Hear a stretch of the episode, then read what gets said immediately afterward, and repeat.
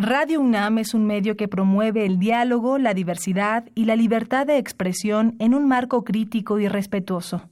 Los comentarios expresados a lo largo de su programación reflejan la opinión de quien los emite, mas no de la radiodifusora.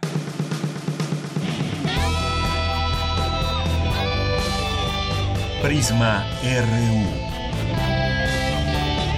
Relatamos al mundo.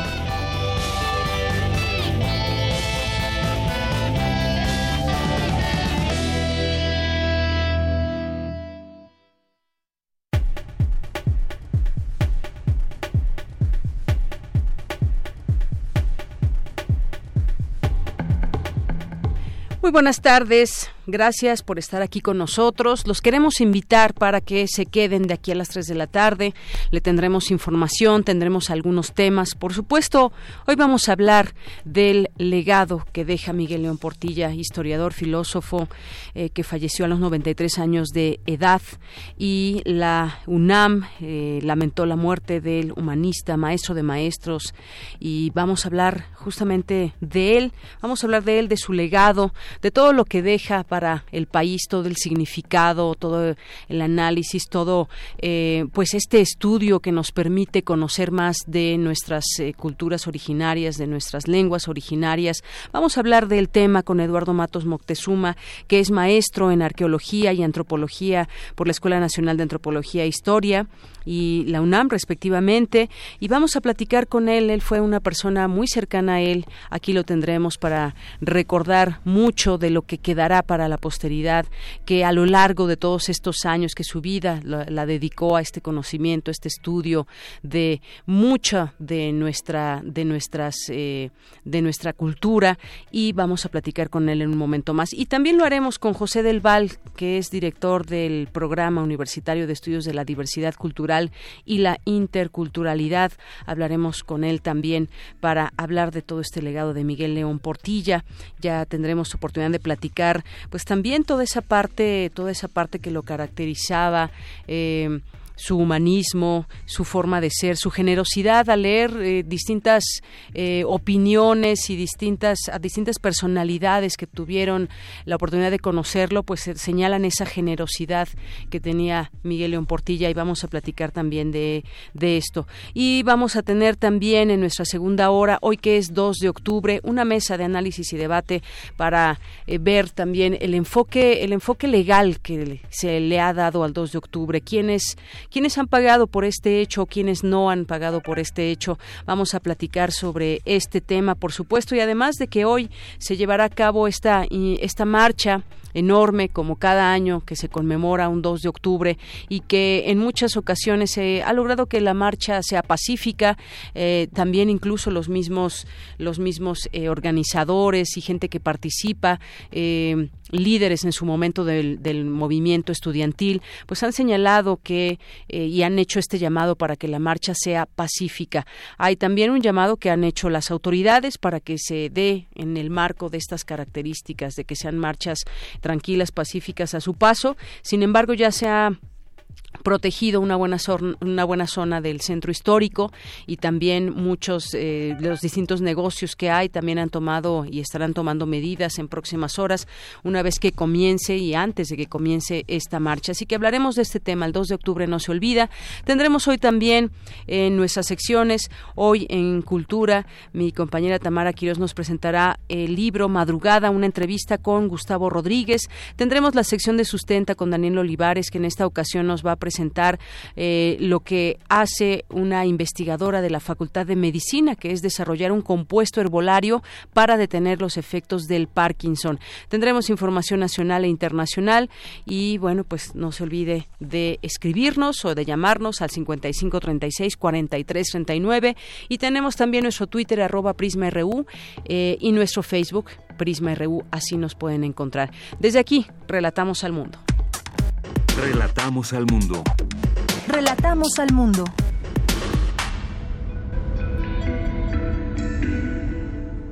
Una de la tarde con nueve minutos y en resumen, en este 2 de octubre, en los temas universitarios, recuerdan en Tlatelolco los hechos del 2 de octubre de 1968. Cindy Pérez Ramírez nos tendrá los detalles. El conocimiento generado por investigadores de la UNAM tiene cada vez mayor impacto en la comunidad científica internacional, que lo retoma y aprovecha, revela un estudio de John Ioannidis, científico de la Universidad de Stanford. Avances tecnológicos hacen que el VIH-Sida deje de ser mortal para ser un padecimiento crónico, explica César Torres Cruz, becario postdoctoral de la Facultad de Ciencias de la UNAM. En los temas nacionales, el SAT hizo pública la lista o listas de empresarios, artistas y políticos a los que perdonó 172 mil millones de impuestos durante los sexenios de Felipe Calderón y Enrique Peña Nieto. ¿Se imaginan ustedes, nosotros, eh, ciudadanos de a pie, que tenemos que pagar nuestros impuestos y que nadie nos ha condonado nada desde que pagamos impuestos? ¿Se imaginan ahora los salarios que ellos han percibido? Porque además muchos de estos son figuras públicas, un empresario, por ejemplo, eh, qué ganancias puede tener, un artista, políticos, además eh, muy conocidos, que sugieren que pues se les ha perdonado por cuestiones políticas pagar eh, impuestos. Sin embargo, esto puede ser muy grave para las arcas públicas, pero sobre todo creo que indigna a los que mes con mes pagamos impuestos en este país. Cuestionado sobre la condonación de impuestos en gobiernos pasados, la dirigente de Morena, ojalá que hablen todos, ya habló Jacob Polemski y dijo que el presidente Andrés Manuel López Obrador afirmó que se realizó en condiciones legales. Bueno, pues creo que cada, cada caso será distinto y cada caso tendrá que, o cada persona tendrá que dar respuesta, pero sobre todo también qué se va a hacer, ¿se les van a seguir condonando impuestos? La jefa de gobierno Claudia Sheinbaum y Félix Hernández, sobreviviente de la matanza del 2 de octubre de 1968, pidieron que la marcha de esta tarde sea pacífica. Y qué mejor que tomar el, el ejemplo de estos eh, líderes como Félix Hernández Gamundi, como otros que participan año con año, que lo han hecho de esta manera, de una manera ordenada, de una manera pacífica, para conmemorar y recordar esa, esos hechos de 1968. Tras un año de solicitar la segunda alerta de género en el Estado de México, la Secretaría de Gobernación resolvió emitirla a través de la Comisión Nacional para Prevenir y Erradicar la Violencia contra las Mujeres. La secretaria de Gobernación, Olga Sánchez Cordero, descartó definitivamente que vaya a prosperar la propuesta en el Senado de desaparición de poderes en los estados de Veracruz, Tamaulipas y Guanajuato.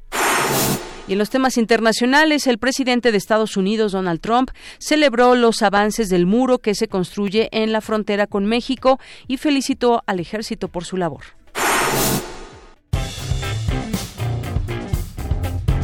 Campus RU Hoy en nuestro campus universitario recordamos al historiador y filósofo Miguel León Portilla, falleció a los 93 años de edad. La UNAM, la Universidad Nacional Autónoma de México, lamentó la muerte del humanista, maestro de maestros, investigador emérito y doctor honoris causa de esta casa de estudios. Nuestra compañera Dulce García preparó la siguiente semblanza.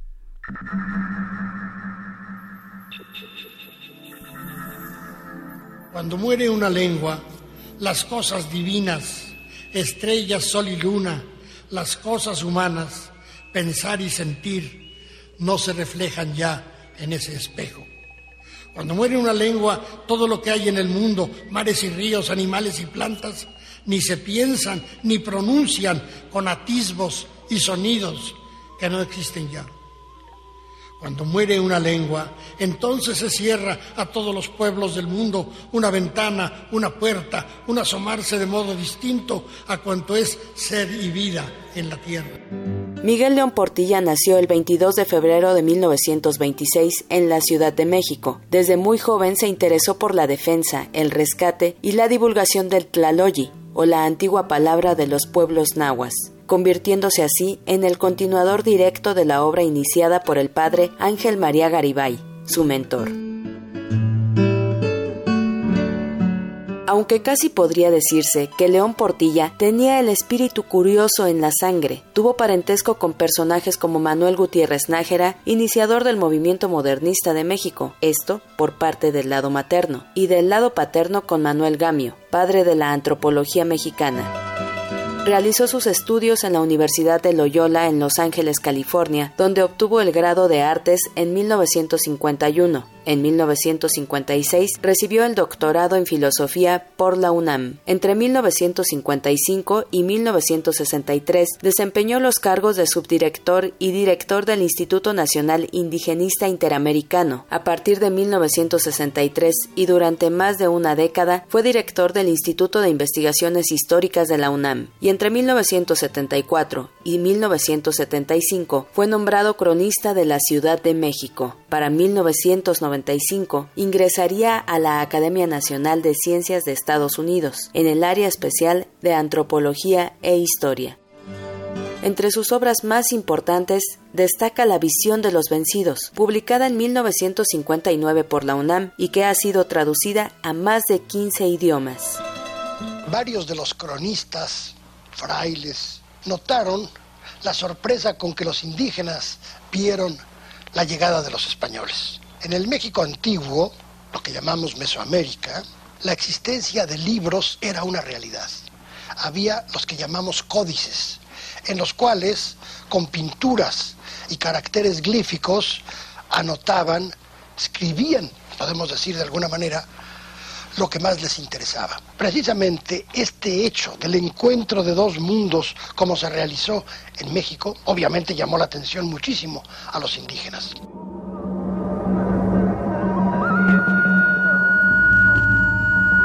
Otros de sus libros son La filosofía náhuatl, Los antiguos mexicanos a través de sus crónicas y cantares, El reverso de la conquista, Trece poetas del mundo azteca y Nezahualcóyotl, Poesía y pensamiento. Otra de las misiones que él mismo se encomendó fue detener el saqueo de sitios arqueológicos. En este sentido, llegó a representar a México ante la UNESCO. En la UNESCO funciona un comité que se llama Comité de Restitución de Obras Culturales ilícitamente sustraídas. Algo se ha logrado en la aplicación de lo que prescribe ese comité. De hecho, ha dado lugar a ciertos tratados, por ejemplo, con Estados Unidos, hemos logrado que devuelvan ciertas piezas ilícitamente sustraídas. Pero yo creo que tenemos que sensibilizar a la comunidad, no solo universitaria, sino nacional, diciéndole, haciéndole ver que la sustracción de piezas arqueológicas atenta contra nuestro ser histórico. Pero no fue un intelectual de aspecto rígido u ortodoxo, sino que se distinguía por su gran sentido del humor y su cercanía con los jóvenes. Yo creo que 85 años pueden ser vejez, pero yo creo que en mi caso son simplemente juventud acumulada.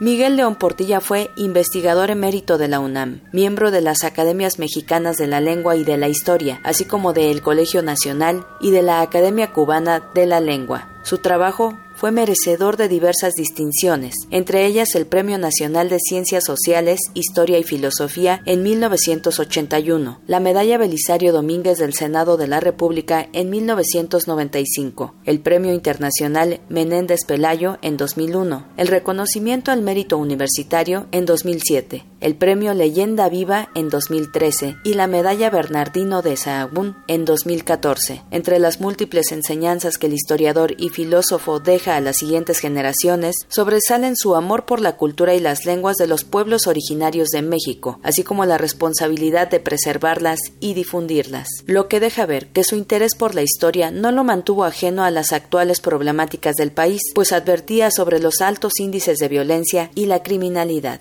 De tal manera que nosotros somos herederos, pero hemos irradiado a Estados Unidos, a Centroamérica, en la alimentación, en el vocabulario, en los remedios farmacológicos, en la sensibilidad, en la visión del mundo, todo eso.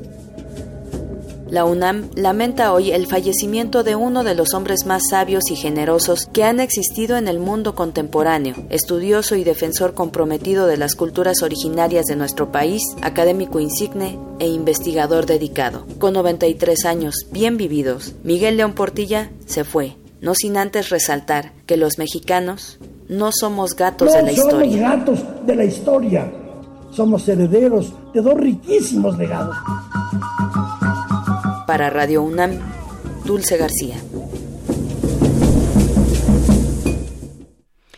Muchas gracias a mi compañera Dulce García. La muerte era un tema que nada le preocupaba y que hacía incluso alusión, como escuchábamos hace un momento en este audio. Bien, pues durante un homenaje que realizó la UNAM en 2016 al doctor Miguel León Portilla, el rector Enrique Graue expresó que el investigador fue un apasionado de nuestra cultura y lenguas autóctonas, un maestro de generaciones, un historiador de historiadores y un ciudadano y hombre ejemplar. Como historiador y como filólogo, don Miguel León Portilla dio voz a los vencidos y creó a través de los estudios de la poesía, de las lenguas y de la historia indígena una nueva forma de literatura.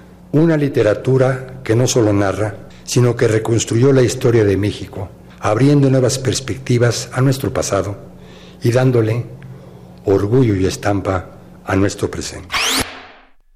La Secretaría de Cultura informó que mañana, a partir de las 10 de la mañana, se realizará un homenaje de cuerpo presente en el Palacio de Bellas Artes. Esta mañana también el presidente Andrés Manuel López Obrador destacó la obra del historiador y envió sus condolencias a los familiares. Un historiador de primer orden, defensor de los pueblos originarios, estudioso de las culturas prehispánicas, de la filosofía, de la lengua, de la concepción del mundo que tenían las comunidades, los pueblos que se desarrollaron antes de la conquista, antes de la llegada de los españoles, antes de la invasión extranjera. Entonces el maestro Miguel León Portilla, pues una institución en esta materia.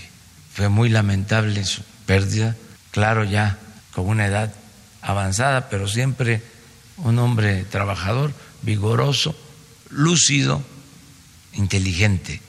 Ese es el recuerdo que tenemos de él y nos da pues este tristeza y al mismo tiempo celebramos un mexicano así haya aportado tanto a la historia de nuestro país celebrar que haya existido un mexicano así, es palabras del presidente Andrés Manuel López Obrador. Y bueno, pues es parte de lo que se ha dicho hoy, aunque hay eh, muchas, muchas eh, opiniones también al respecto, hay muchas palabras también de personalidades de la cultura que recuerdan de distintas maneras a Miguel León Portilla. Tenemos ya en la línea telefónica a Eduardo Matos Moctezuma, que es maestro en arqueología y antropología por la Escuela Nacional de Antropología e Historia y la UNAM respectivamente, dirigió la Escuela Nacional de Antropología e Historia, donde fundó la maestría en arqueología, profesor e investigador emérito del Instituto Nacional de Antropología e Historia, entre otras cosas, y con él justamente queremos platicar del maestro León Portilla. Eh, eh, eh, doctor, muy buenas tardes, maestro, ¿cómo está? Muy, muy buenas tardes. Muy buenas tardes.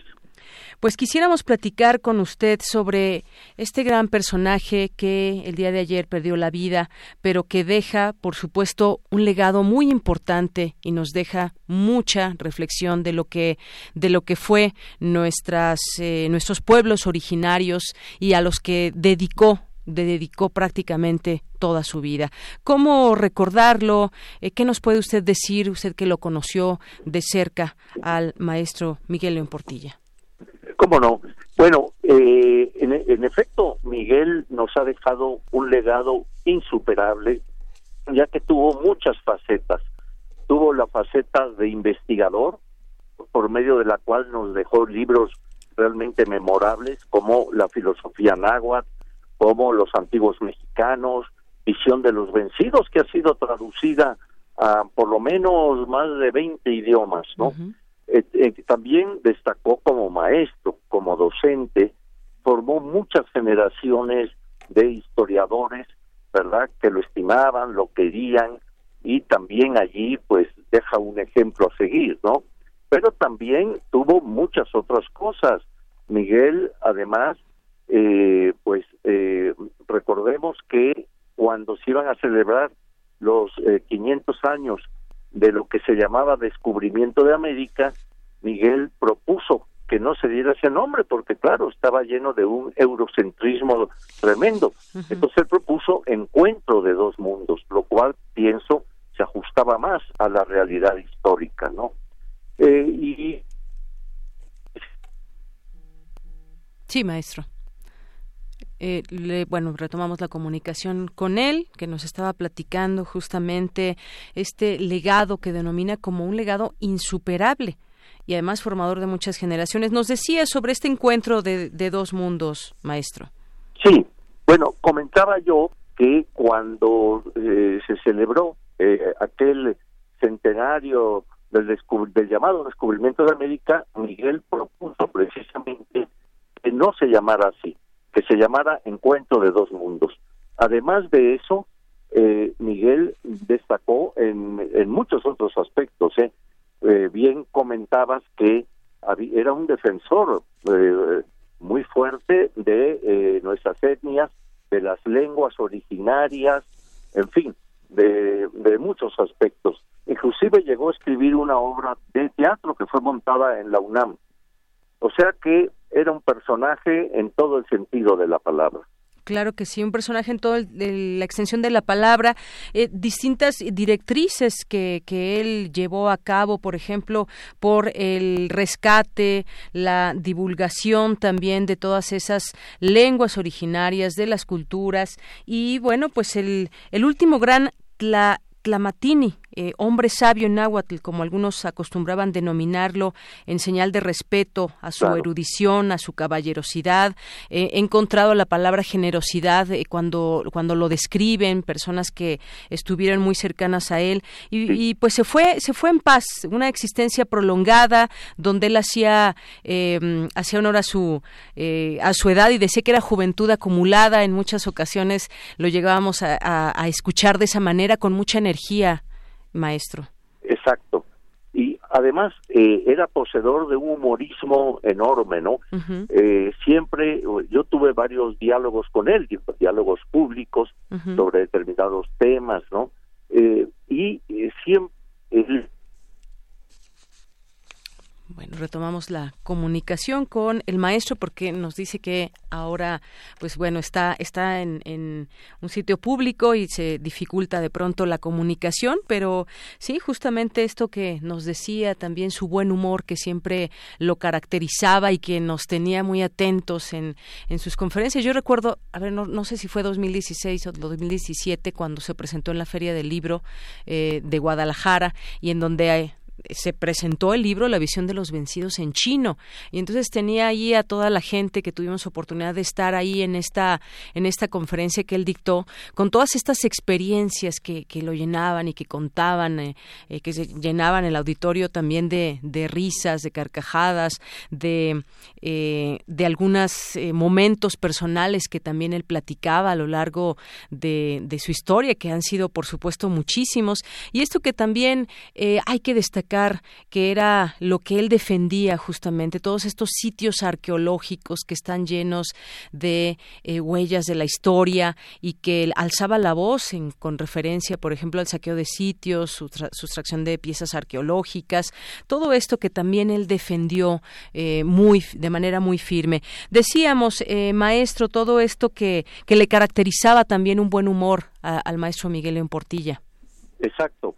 Y fíjate que yo tuve eh, la oportunidad, bueno, por un lado, de ser su discípulo a través de sus libros, pero también eh, de ser su amigo, porque pues preparamos varias cosas juntos, entre ellas un diálogo que fue grabado por el Colegio Nacional en el en el Templo Mayor, que él pues estaba siempre muy al tanto de lo que allí estaba ocurriendo, ¿no?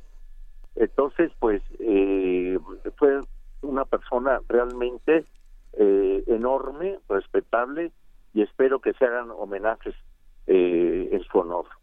Así es, maestro. Y también algo que lo caracterizaba y en distintas oportunidades teníamos eh, o le escuchábamos eh, cómo advertía también esta preocupación por lo que sucedía en México con la pobreza, con la violencia. Era un interesado en el pasado y en el presente también. Exactamente. Así era Miguel, él siempre estuvo al tanto, era muy crítico en aspectos eh, de eso, sobre todo del trato a, a los grupos indígenas, o sea que eh, realmente un personaje formidable y con él, pues, él, digamos que él nos enseñó a pensar, que eso es muy importante, ¿no? a través de sus libros, a través de sus cátedras, de sus conferencias, ¿no? En fin, un gran hombre, ¿no? Y, como usted bien decía también que formó muchas generaciones, eh, como usted decía, leyó sus libros y de esta manera pues se puede conocer también a quién, quién eh, llevó a cabo todo este estudio, pero mucha gente que se, que se formó con el maestro. Sí, claro, claro, muchos son sus discípulos y alumnos, ¿no? Claro, un incansable estudioso de la lengua náhuatl y su filosofía, no solamente la lengua, sino su filosofía. Y siempre decía que, que se aprende algo nuevo cada día. Sí, exactamente. Él, eh, bueno, su filosofía náhuatl marcó eh, eh, una, digamos, toda una... a ver, es que estamos queriendo estacionarnos para que ya podamos hablar mejor. ¿Sí me oye? Sí, sí, le escuchamos muy bien. Estacionados. Qué bueno, así lo podremos este, escuchar mejor. entonces, decíamos que, que desde luego, ¿no? Él formó muchos, muchos alumnos y, bueno, además que le tenían un cariño, un aprecio, un respeto, ¿verdad? Muy, muy grande al maestro. Dirigió muchas tesis, ¿eh? De licenciatura, de maestría, de doctorado. O sea que ya realmente fue un, universitario, eh, digamos, en toda la línea, ¿verdad? Entonces, este, eh, pues eh, eh, eh, yo casi ya no puedo hablar, pero es una gran pérdida, una gran pérdida. Una gran pérdida y además este afán incesante de conocimiento, porque ya hablábamos del náhuatl, pero también el maestro León Portilla leía, hablaba y escribía el español, el inglés, el francés y el náhuatl. Leía y hablaba alemán también, el italiano, el portugués, leía latín y griego, es decir, esto le abría, por supuesto, muchas puertas para entender en, en lenguas eh, también eh, originales mucho de lo que él estaba estudiando. Claro, claro, no, era políglota y, además esto que, que mencionas era, es importantísimo porque, eh, digamos, él conocía, leía en, en todas esas lenguas, estaba al día en muchos aspectos de la historia, inclusive no solo de nuestro país, sino de otros países, ¿no? Él fue también embajador en la UNESCO en un momento dado eh, y hizo una labor excelente ahí, ¿no? Entonces, pues digamos que, que, que su figura pues está presente, ¿verdad? Y seguirá estando a través de su obra, ¿verdad? Y del cariño que todos le, le tenemos, ¿no? Mañana va a haber, tengo entendido, un homenaje en el Palacio de Bellas Artes a las 11, del, a las 10 creo que. A las 10 de la mañana. Citando, sí. Entonces, pues por ahí también estaremos, claro. Claro que sí. Bueno, pues esta es parte del legado. Queríamos platicar con usted para que, pues justamente nos eh, recordáramos juntos parte de su trayectoria y todo lo que podemos seguir conociendo de él a través de, de, sus libros y todo esto que nos deja para, para la posteridad. Y decía yo también en un momento ahorita que perdíamos la comunicación que él fue un eh, fiel defensor y alzaba la voz en torno a eh, los saqueos que de pronto pudo haber en sitios arqueológicos, él defendía todos estos sitios y ah, además eh, pues era, era eh, un defensor de todos estos lugares, pero sobre todo también decía y hablaba de la sustracción, sustracción de piezas arqueológicas, de qué manera se hacía. Él levantó la voz en este sentido. Sí, no, y en muchos otros. Él siempre estaba por las buenas causas, ¿no?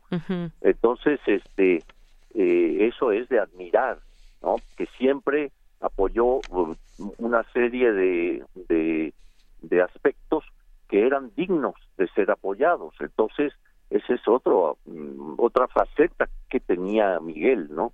Y, y, realmente eh, creo que eh, él formó, digamos, o, imagínate, a sus 93 años, casi ya cerca de un siglo, pues marcó, eh, de hecho, ese siglo con con, su presencia, con su obra, ¿no? Exactamente. Bueno, pues eh, maestro Eduardo Matos Moctezuma, ha sido un gusto platicar con usted eh, sobre el maestro León Portilla, que nos recuerde eh, pues parte de toda de todo esto, de cómo él era él, cómo era él en vida y todo esto que nos deja también. Muchísimas gracias, maestro. a ustedes, ¿eh?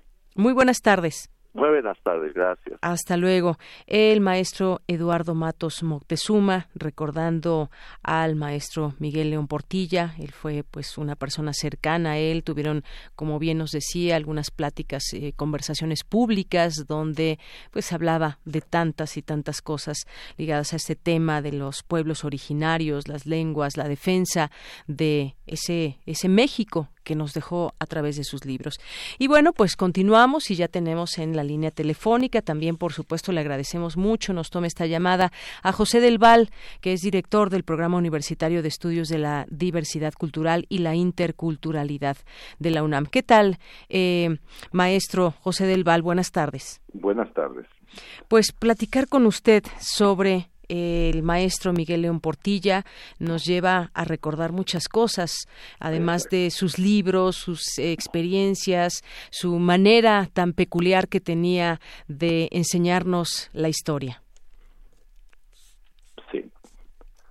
¿Cómo lo recordamos, maestro? Pues es, es que es, eh, ah, es un sabio mexicano es un hombre de los que se dan cada siglo en un país.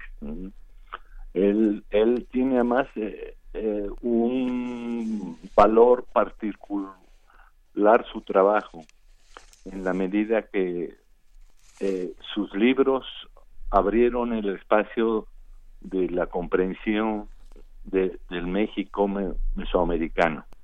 ¿no? O sea, La visión de los vencidos es un libro que, todo el mundo debe leer en la secundaria, evidentemente, y me imagino que se lee en muchos casos.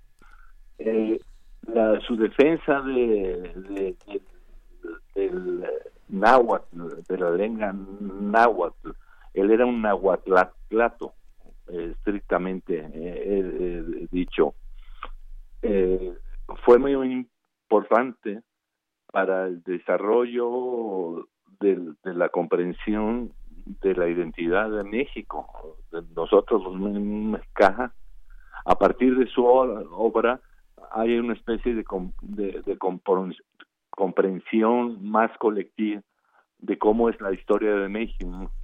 Y aparte, él no solo hizo una obra extraordinaria, histórica, ¿no? Con los códices, con varias lenguas, con la historia de México, con la historia prehispánica y, generó muchos discípulos. La historia está llena de sus discípulos, ¿no? Eso es esencial. A mí me parece fundamental. Y el hecho que tuvieron compromiso con los pueblos indígenas eh, eh, vivos de México. Él lo decía, ¿no? Eh, Gamio le decían, Miguel uno de sus maestros, Gamio y el padre Garibay fueron sus grandes maestros, le decían, Miguel, no te preocupes tanto por los indios muertos, los indios vivos son muy importantes. Y, tuvo un compromiso permanente, ¿no? Nosotros tuvimos la oportunidad de contar con su trabajo, con su apoyo en los festivales de lengua indígena, estaba con nosotros siempre, eh, en fin, y tuve una lógica de, de, amistad con él, comíamos de vez en cuando y siempre estaba muy preocupado por lo que estaba pasando con los pueblos indígenas. Y yo recuerdo muy claramente que cada vez que lo invitaban en presidencia, hacía a eventos, etcétera, eh, mm, era era muy insistente en solicitar a los presidentes o a los secretarios de Estado el, el, el, apoyo a los pueblos indígenas de México. Entonces, era casi hasta impertinente en eso. Así es. Eh, pero tenía la base para, para poder ser, ser así. Claro que sí. Como bien usted lo dice, un sabio mexicano, así se le conoce Tlamatini, y que además, eh, pues esta amistad que lo unió a él nos permite tener también esta, esta conversación de cómo él era, era preocupado por los pueblos indígenas. Y hoy nos preguntamos cómo, cómo nos preocupamos todos o qué es lo que nos dejó eh, también para que nosotros podamos preocuparnos y voltear a ver también a todos estos pueblos indígenas, porque Pocas personas han, han hecho lo que él por México y es dedicar todo su tiempo a descubrirnos, a descubrir ese, ese México que, que fue y que tenemos todavía en el presente con todos estos pueblos originarios. Por, supuesto, primero incorporó a la cultura mexicana y a la, y a la comprensión de, de México un campo que estaba muy oscuro, todo México prehispánico. Luego el, el, la defensa de las lenguas, ¿no?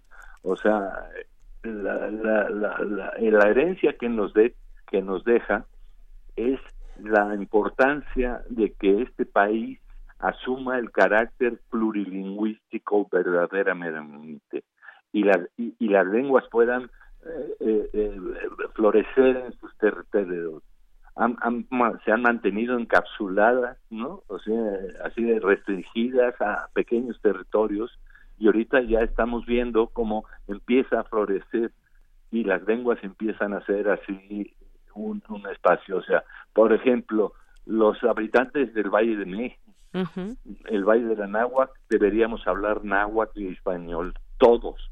No, no, no solo los habitantes de Mimpata, de Xochimilco, es, no, no, no, no, sino todos.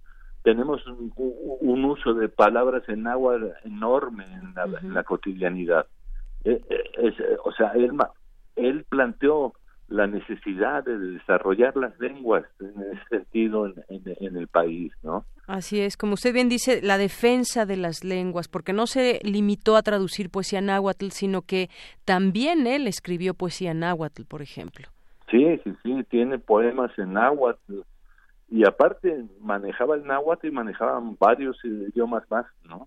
Fue siempre muy muy quisquilloso en, darse cuenta y apoyar en todos los, los campos y todas las lenguas.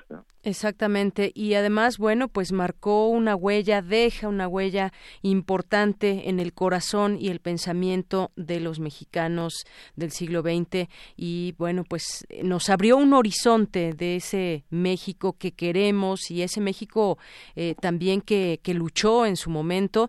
Y la manera de explicarlo creo que quedará ahí para seguir leyendo la visión de los vencidos y todos los más de 40 libros que escribió eh, refiriéndose a estos eh, temas y pues a través de él podemos conocer un sinfín de, de esta cultura, de la cultura mexicana. De, de quién somos nosotros. De quiénes somos, exacto. O sea, e, él aportó a, la, la, autocomprensión de los mexicanos de quién somos en ese sentido. Es importantísimo, es importantísimo pues sí, toda esta maravilla que contienen esos textos se seguirán leyendo, por supuesto, se le recordará, se le homenajeará y bueno, pues ahí ahí estará, por supuesto, también Radio Radio UNAM. Pues eh, le agradezco muchísimo, eh, doctor José del Val, estar con nosotros aquí en Prisma RU de Radio UNAM. Muchas gracias a ustedes. Hasta luego, muy buenas tardes. Buenas tardes fue José del Val, director del Programa Universitario de Estudios de la Diversidad Cultural y la Interculturalidad. Y pues sí, mucho que decir de, de el maestro Miguel León Portilla, quienes lo conocieron o quienes lo conocimos a través de, sus libros, de todo lo que deja a su paso. Y pues eh, muchas eh, opiniones que se han generado en torno a lo que deja y justamente estaba leyendo algunas, algunas de estas eh, de estas palabras, por ejemplo. Eh, Javier García, Diego, historiador y director de la Academia Mexicana de Historia, expresó que tratándose de Miguel León Portilla, cualquier reconocimiento, cualquier adjetivo admirativo sale sobrando. Fue uno de los grandes de la segunda mitad del siglo XX y principios del XXI. Su legado intelectual es impresionante porque en buena medida nos hizo rescatar el mundo, ese al que llamamos prehispánico, y luego se preocupó por el náhuatl y los indígenas del presente. Eso es maravilloso, los indígenas del presente. Y también eh, dice que pocas personas con su entusiasmo para vivir, con su fuerza, con su generosidad, de verdad, uno de los más grandes, grandes mexicanos en cuanto a la Academia Mexicana de la Historia, simplemente decir que fue el primer miembro emérito que, que, que tuvimos, dice Javier García Diego, para nosotros es tristísimo, algún día tenía que descansar porque su vida fueron 93 años de trabajo más que intenso, era un hombre con una energía increíble, era un gigante y extraordinario ser humano. Así algunas de las palabras de quienes recuerdan hoy al maestro Miguel León Portilla. Relatamos al mundo. Relatamos al mundo. Tu opinión es muy importante. Escríbenos al correo electrónico prisma.radiounam@gmail.com. Queremos escuchar tu voz. Nuestro teléfono en cabina es 55 36 43 39. Hoy en la UNAM, ¿qué hacer y a dónde ir?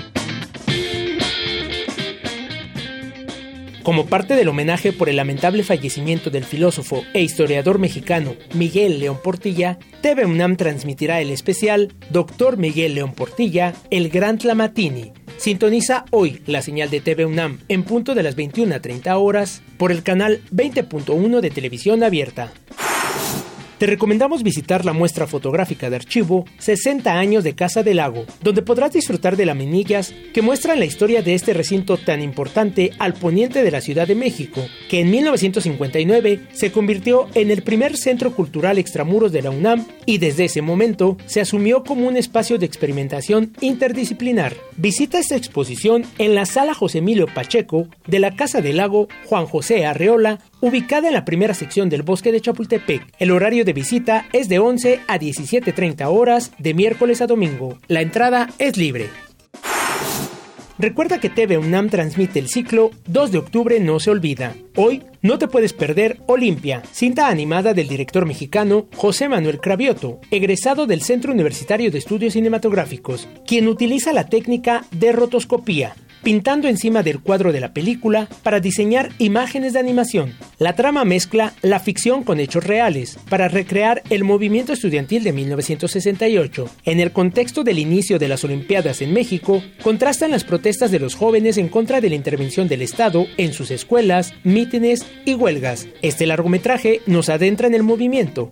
Podemos ver a los estudiantes organizándose en las aulas, escondiendo fotos y documentos en lugares secretos, así como a los líderes y aquellos que entraron a la causa sin saber bien a lo que se enfrentaban. Conoceremos a los padres buscando los restos mortales de sus hijos. Incluso vemos a los estudiantes del CUEC que filmaron El Grito, aquel documental esencial sobre el movimiento. Todo en una misma historia. Esta es la primera película de ficción producida por la UNAM, que nos presenta una manera distinta de lo que hemos visto de este suceso que marcó al México contemporáneo, la masacre del 2 de octubre de 1968. Sintoniza hoy la señal de TV UNAM en punto de las 22 horas por el canal 20.1 de televisión abierta.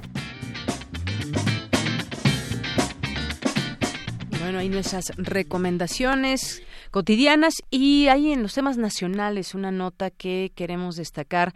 En hecho inédito, dice esta nota de Sin embargo, del portal de sinembargo.mx, en hecho inédito, SAT dice que Felipe Calderón Hinojosa y Enrique Peña Nieto condonaron y cancelaron 745 mil millones en impuestos. ¿Para qué alcanzarán estos 745 mil que además venían, pues si tienen que pagar esta eh, cantidad de impuestos entre todos los que salieron en la lista, imagínense los, los ingresos. Bueno, pues en, dice esta nota que del 1 de enero de 2007 al 4 de mayo de 2015, el Servicio de Administración Tributaria, el SAT, condonó 172.300 millones de pesos. La cantidad de 2007 a 2019 ascendería a 247.600 millones de pesos. En eh, cuanto a los créditos cancelados para el primer periodo, se habrían dejado de cobrar 572.700 millones de pesos, que para 2019 serían 814.700 millones de pesos. Bueno, estas cantidades millonarias comprenden en los periodos de los sexenios de los expresidentes Felipe Calderón y Enrique Peña Nieto, el primero del PAN, el segundo del PRI, y eh, Aide Pérez Garrido, que es directora del Centro de Investigación y Análisis Fundar, detalló en una conferencia de prensa que la publicación de estos documentos son resultado de una batalla legal de 10 años para obtener esta información que es de interés público y que interesa. Por supuesto, pues felicitar ahí a, su directora y el equipo de Fundar para que pues nos traen a conocer estas cantidades y quiénes son también está esa lista. En 2009 y 2010 contó se elaboraron solicitudes de información al SAT para conocer el nombre de las personas beneficiadas por condonaciones y cancelaciones fiscales, el monto, la fecha y la razón por la que se les otorgó el beneficio. El SAT negó alegando, se negó alegando que es un secreto fiscal. Luego, la Suprema Corte de Justicia de la Nación atrajo el caso y argumentó que la protección del secreto fiscal era constitucional, pero el SAT podía entregar la información. Bueno, pues en 2015 se aprobó la Ley de Transparencia, donde dice que los créditos fiscales deben ser información pública, razón por la que los datos de 2015 a la fecha son públicos y se actualizan. La directora de Fundar explicó que las condonaciones son un perdón fiscal que se puede dar por diferentes motivos y las cancelaciones son una especie de pausa que la autorizada pone la deuda, pero que la deja firme deja firme la deuda. ¿Alguien de ustedes que nos está escuchando y que paga impuestos, le han condonado impuestos en algún momento? Cuéntenos su historia. ¿Y de estas cantidades? Bueno, pues eh, la titular del SAT, Margarita Ríos, dijo durante su participación que los impuestos requieren transparencia cuando se dejan de percibir. En esta lista vuelve a salir otra vez eh, Fernández de Ceballos. Y bueno, a ver, estaba buscando aquí si en esta nota eh, trae la lista, porque aquí viene toda la explicación de eh, lo que sucedió, cómo fue todo este proceso para llegar justamente a, a, tener esta cantidad, la sumatoria de todos los, de todos los de todos los millones que se condonaron a distintas personas. Entre los nombres también sale el de Jacob Polemski, que por cierto dio una entrevista en la mañana y en donde explicaba que no la habían dado de alta, eh, que, se quedó como dada de alta como empresaria en vez de asalariada y bueno, pues ahí dio una explicación al respecto. Están que, que otros, ahorita les sacamos los nombres, quiénes son estas personas, quiénes son eh, quienes deben quienes deben al SAT, a ver, aquí lo estoy, lo estoy buscando esa nota, pensé que la traía, pero no, no los tiene, que quienes deben al SAT. ¿Qué otros nombres salieron? Por ahí tenemos esta, eh, a ver, casi, casi 274 mil millones. A ver esta nota de, de animal político. Eh, porque está interesante esta lista donde salen eh, distintos nombres. Miren, algunos de los nombres, por ejemplo, que surgen son Angélica Rivera, Juan Gabriel, el Mm, recién fallecido José José, Ana Guevara, eh, la Universidad, los Pumas y la Universidad Veracruzana. Dice, hubo condonaciones por 274 mil millones de pesos, un 24 por, dice, sin embargo, casi una cuarta parte, un 24% se perdonó a 10 personas, de los cuales la mitad son entidades públicas, aseguró la organización Fundar, quien inició la batalla legal para que las administraciones pasadas hicieran pública la información, como decíamos, de créditos eh, fiscales en este periodo. Bueno, pues parte de lo que le podemos decir. Y eh, esperamos, por supuesto, su participación. Si a alguien le han condonado impuestos, díganos, porque aquí a los que estamos presentes nunca nos han condonado impuestos. Continuamos y nos vamos a Cultura. Queremos escuchar tu voz. Nuestro teléfono en cabina es 55 36 43 39. Cultura RU.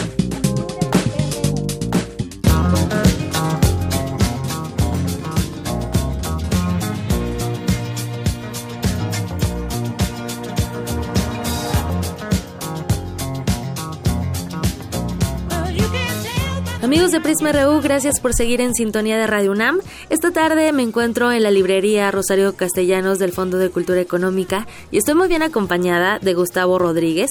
Él es escritor y comunicador y directamente desde Lima vino a México a presentar su trabajo más reciente, Madrugada Gustavo, mucho gusto. Bienvenido a esta frecuencia. Qué agradable conversar contigo entre tantos libros. Me gustaría comenzar con el título de esta novela.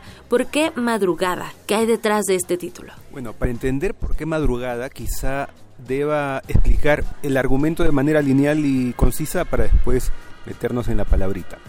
Eh, madrugada es la historia de una mujer de 30 años que busca a su padre, que es un músico de 60 años que hace covers, imita a los Billys, y lo busca porque necesita un trasplante de riñón.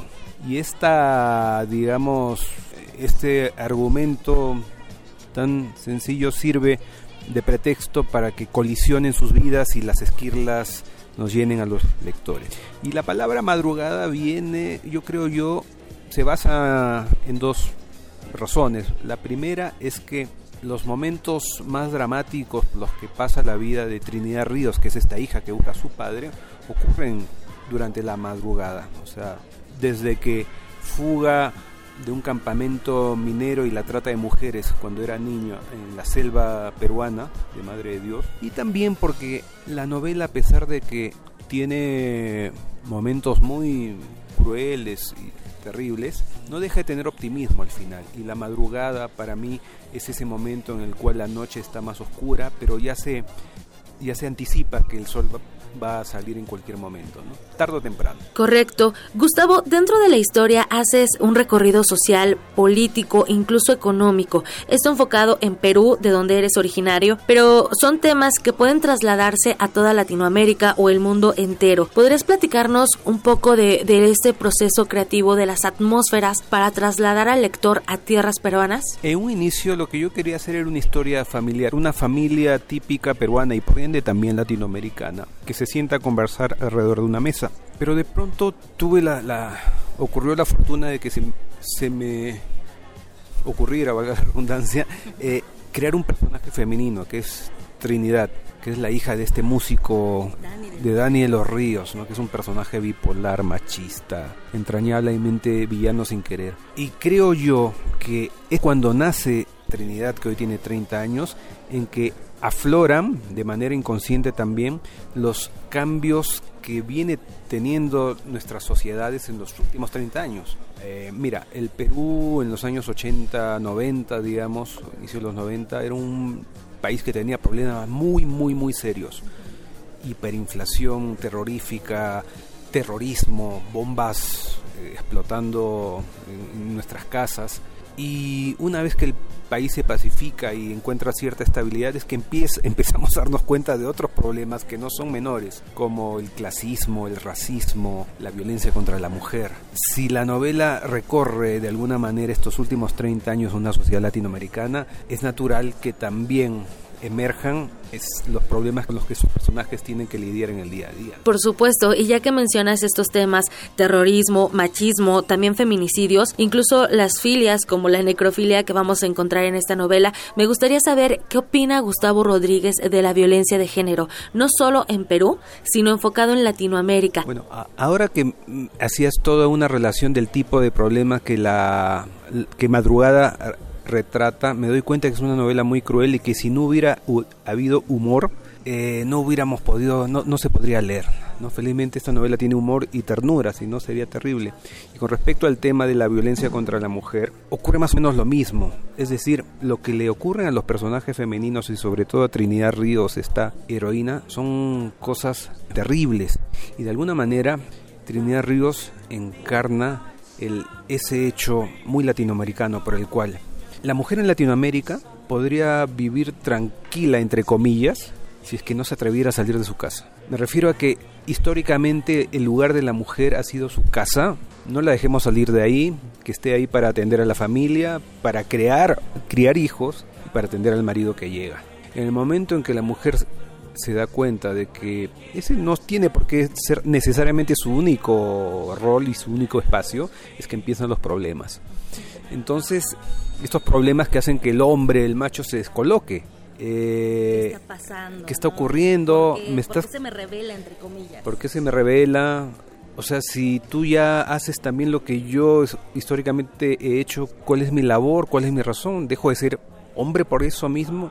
Entonces esta, esta búsqueda de, identidad finalmente hace que uno, un hombre se pueda volver pues violento, irascible, uno se vuelve violento con lo que no entiende y bueno, y, termin, y terminemos pues siendo testigo de todas estas noticias terribles sobre feminicidios. ¿no? Entonces de alguna manera madrugada, uno de los ejes de madrugada tiene que ser ese necesariamente, ¿no?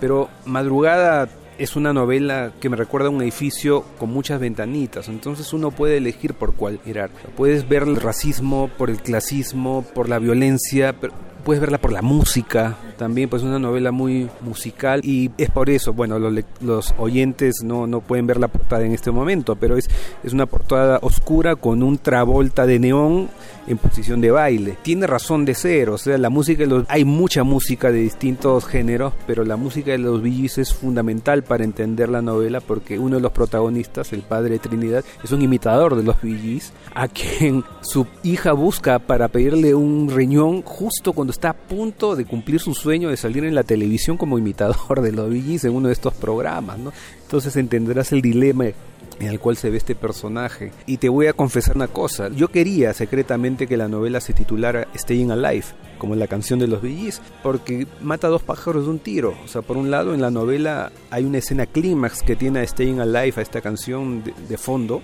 y por otro lado lo que han hecho toda su vida los personajes de esta como lo dice la misma novela, sobrevivir con la mayor gracia posible. Oye Gustavo, ¿hay resiliencia en esta novela? Es una tragicomedia porque no todo puede ser visto desde el aspecto doloroso.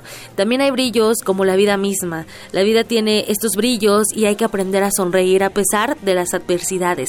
Creo que los protagonistas eh, que son divergentes eh, y muy diferentes, al final se unen, unen sus caminos y me gustaría resaltar el papel de Trinidad, porque es una mujer fuerte, una mujer que a pesar de todo el periplo que nos compartes, eh, consigue salir adelante. Trinidad es una heroína carta cabal. Es verdad que si, si Madrugada no fuera novela, y fuera un tratado de física, probablemente se llamaría resiliencia. De alguna manera yo creo que Trinidad es tan viva porque se alimenta de una cantidad enorme de mujeres que yo he ido conociendo a lo largo de mi vida que se encarnan en ella. Magnífico, Gustavo.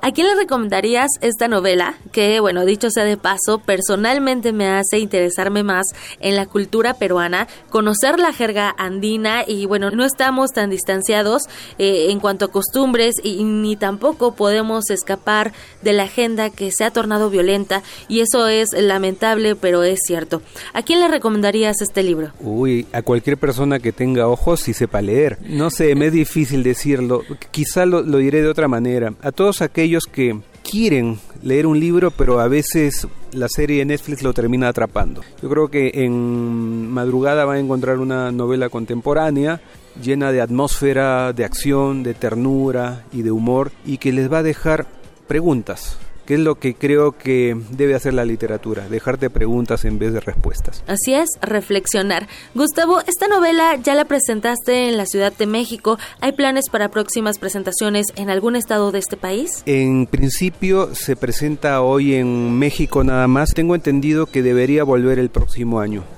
Eh, y mi regreso dependerá de qué tanto la lean, obviamente. No, ojalá. A mí me encantaría porque me he enamorado de México. De verdad que sí. Excelente y nosotros invitamos a que se enamoren de tu narrativa, que la gente se acerque a esta novela, a la lectura de esta novela. Quien quiera viajar a través de la literatura, la invitación está hecha. Madrugada la encuentran bajo el sello de Alfaguara. Gustavo Rodríguez, gracias, de verdad muchas gracias por conversar con el auditorio de Prisma RU y por recibirnos entre tantos libros. Muchísimas gracias a ustedes y un gran abrazo a todos nuestros oyentes. De Yanira, por hoy terminamos la información de esta sección. Que tengan muy buena tarde.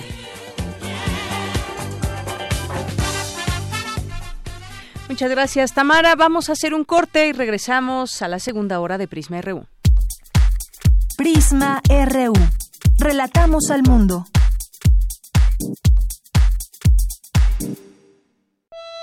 En este espacio, la palabra es la ruta y la poesía el destino. Navega por la intimidad de una carta y su mar de letras. Solo necesitas un papel, porque aquí se vale escribir, imaginar y crear al compás de la letra. Al compás de la letra. Acompaña a la poeta María Ángeles Comezaña en esta aventura literaria.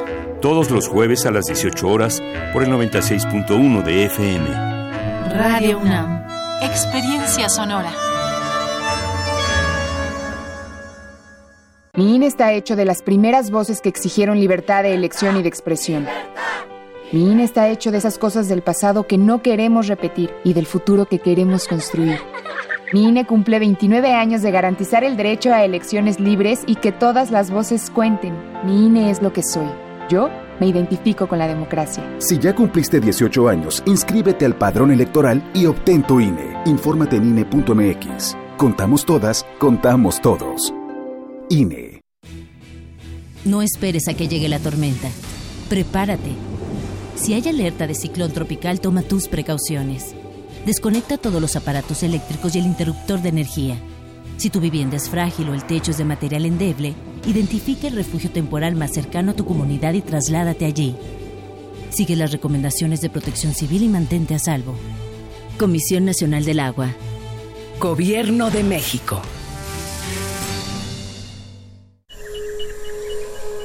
Dentro de nuestra habitación, la ciudad se disfraza de apatía, pero las apariencias engañan. Cada sonido nos grita una historia urbana. Nuestra radio es el río que las comunica. Aguas Negras. Una serie de ficciones sonadoras. Jueves, 22 horas, por resistencia modulada. 96.1 de FM. Radio UNAM. Experiencia sonora.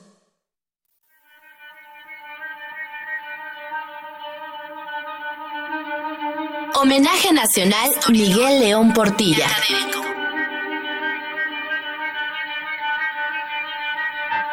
El águila en el tunal sobre la piedra. Año 2 Caña, 1325. 1325. He aquí cómo vinieron a llegar los mexicas, chichimecas, allí al interior de los cañaverales, al interior de los tulares vinieron a poner término, vinieron a merecer tierras con todo lo que habían padecido.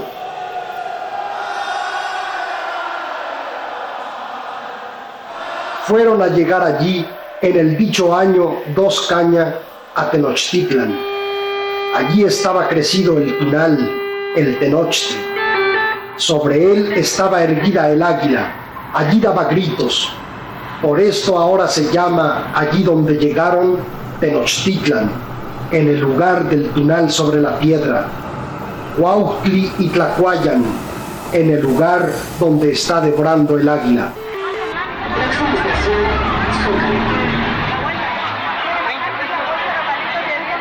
Aquí se enumeran. He aquí los nombres de aquellos que llegaron.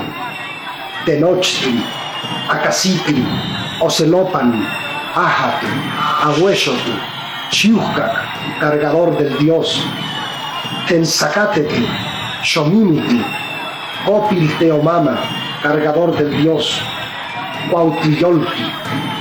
Estos fueron los mexicas que se acercaron.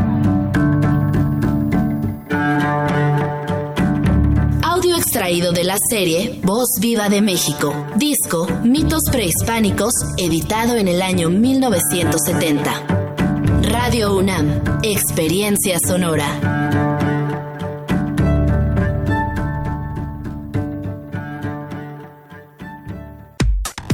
Relatamos al mundo. Relatamos al mundo. Mañana en la UNAM, ¿Qué hacer y a dónde ir?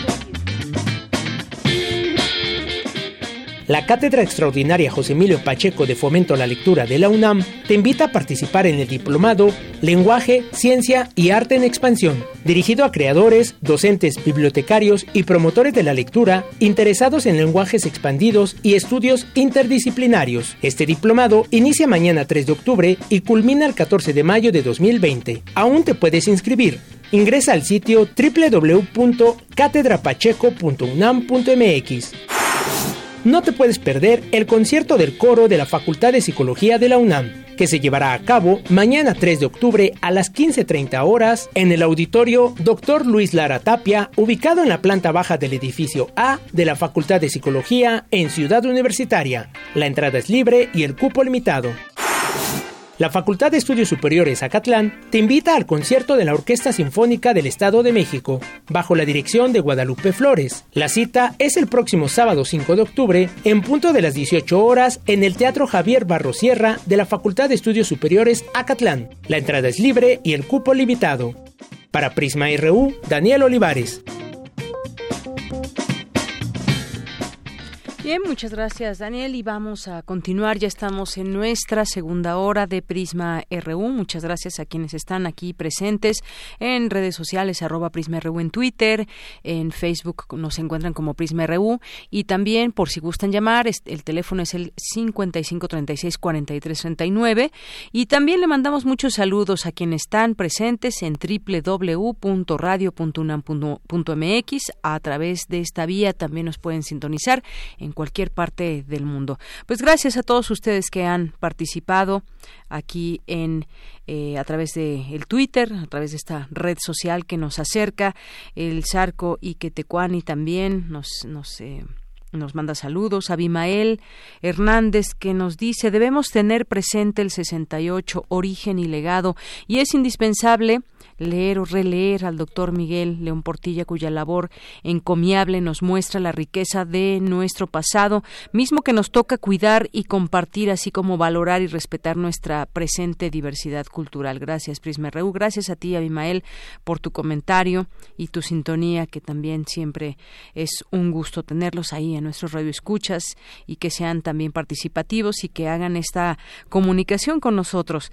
Eh, también le mandamos muchos saludos a eh, Abimael, que nos escribe también sobre el destino cruel en el que se reúnen en este día la conmemoración de la masacre de estudiantes en Tlatelolco y la muerte eh, del doctor Miguel León Portilla. Ambos sucesos invitan a recordar y reflexionar sobre nuestro pasado, nuestra herencia y responsabilidades presentes y futuras. También, por supuesto, muchísimas gracias. Esplayadura también por aquí. Le mandamos saludos. Román Hernández, eh, César Soto, Luis Guillermo Hernández, periodista también. Muchos saludos. Hatem, Hatem Abdulwahid espero pronunciarlo bien, que es periodista de origen iraquí, que ya es también de nuestros radioescuchas. Enriquiño Chiva, también Arturo Suárez, periodista. Villegas, Marco Fernández, también que están por aquí. Eh, César Soto, también por aquí presente. Eh, Román Hernández García, decíamos también. Eh, Juventud acumulada es lo que yo tengo, nos dice el Sarquiquetecuani. Armando Cruz nos dice, buen día, qué pena la, la muerte del maestro Miguel León Portilla, aparte de la visión de los vencidos. ¿Qué libro considera el maestro Matos como el más importante del maestro León Portilla? Bueno, pues ya no tuvimos oportunidad de, de platicar con él sobre específicamente este tema de los libros, pero pues hay, hay muchos, decíamos, en su, en su haber que se pueden leer algunos otros libros, además de la visión de los vencidos que ya nos decía, se lee desde la secundaria y después se vuelve a leer en algún otro momento. Está, por supuesto, también la filosofía náhuatl, porque decíamos en esta conversación que no solamente, no solamente estudiaba el náhuatl, sino que escribía en náhuatl y se metía a la filosofía también de, eh, de, este, de este idioma. Hernán Cortés y la Mar del Sur puede ser, la tinta negra y roja, pues eh, se pueden encontrar muchos y quizás ir conociendo poco a poco su obra y un libro nos llevará al otro y luego ese libro nos llevará a otro más y así, pero pueda, puede ser que además de la visión de los vencidos, alguno de los que acabo de mencionar, Armando Cruz, muchísimas gracias eh, por tu eh, participación aquí en el programa. Eh, Francisco Javier Rodríguez también nos dice, hace un año se estrenó la obra Olimpia por el 50 aniversario del 68 mexicano y en las escenas del clímax un guardia del batallón Olimpia cuestiona a un estudiante detenido. A ver, eh, dice, a ver quién se va a acordar de ustedes en 50 años. 2 de octubre no se olvida. Muchísimas gracias, Francisco Javier. Omití la, omití la, la, palabra, una de las palabras. Eh, muchas gracias. Eh, rebeldía ante la extinción también, dice el escuadrón. 201 en promedio se beneficiaron con 50 millones de pesos cada una empresas que se ampararon para que se para que no se revelaran sus nombres en la lista también está esto que mencionábamos y algunos de los nombres también eh, justamente que, que decíamos quiénes son en estos nombres. Bueno, pues aquí esta nota eh, de expansión dice los morenistas que aparecieron en esta lista son Jacob Polemski, Ana Gabriela Guevara, Cuauhtémoc eh, Bravo y otros políticos, pues está de nueva cuenta se le, eh, que debe, ¿de qué debe eh, Diego Fernández de Ceballos, además de esta condonación? El predial, por supuesto, 900 millones me parece. Diego Fernández de Ceballos también se le condonan impuestos. Bueno, pues ¿qué paga este hombre? Tiene tantas ganancias, ¿qué paga entonces? Bueno, Angélica Rivera decíamos, Juan Ramón Collado Moselo, que está en la cárcel, Carlos Ahumada, también, bueno, pues ahí nos habla no solamente de qué será, de cuestiones políticas, ¿cree usted que tenga la política algo que ver en todo esto? Bueno, pues nosotros decimos si pagamos impuestos si es lo que se debe hacer y lo hacemos eh, por digo por necesidad porque lo tenemos que hacer y así debe ser así debe ser con todos bueno vamos a vamos a continuar y tenemos ahora esta nota de mi compañero, esta sección de sustenta de mi compañero Daniel Olivares, que en esta ocasión nos, nos, eh, ofrece sobre eh, la Facultad de Medicina, una investigadora que desarrolla un compuesto herbolario para detener los efectos del Parkinson. Escuchemos.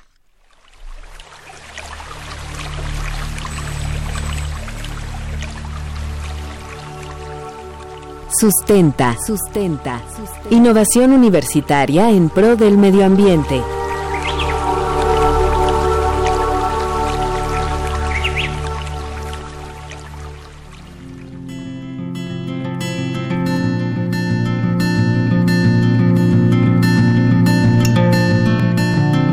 El Parkinson es una alteración neurológica caracterizada por la pérdida prematura de células del cerebro que controlan el movimiento esta enfermedad crónico-degenerativa presenta diversos síntomas que aparecen de manera gradual, entre los que destacan temblores, rigidez, dificultad y lentitud en los movimientos, además de trastornos en la sudoración, falta de expresión facial, pérdida de peso, fatiga e incluso depresión, que influyen de manera significativa en la calidad de vida de los pacientes. Dentro de las enfermedades neurológicas, el Parkinson ocupa el tercer lugar y afecta a 6.3 millones de personas en todo el mundo. La Organización Mundial de la Salud prevé que para el 2030 se alcancen los 12 millones. En nuestro país, el Instituto Nacional de Neurología y Neurocirugía tiene registrados más de 500.000 pacientes.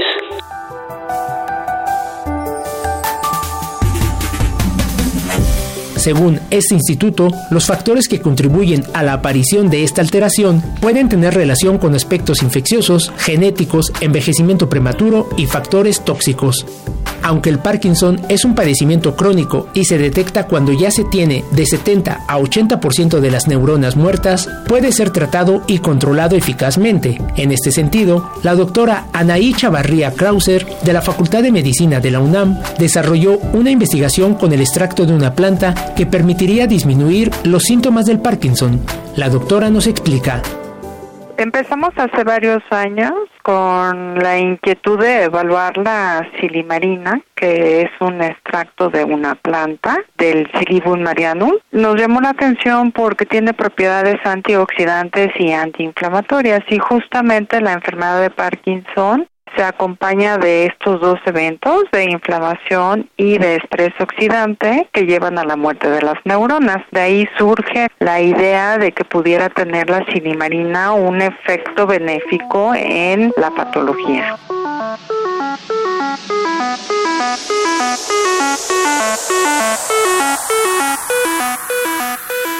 El Silibum marianum es un cardo muy parecido a las alcachofas, que se localiza en toda la franja del Mediterráneo que corre a lo largo del globo terráqueo. En México se encuentra en las latitudes de Ensenada, Baja California.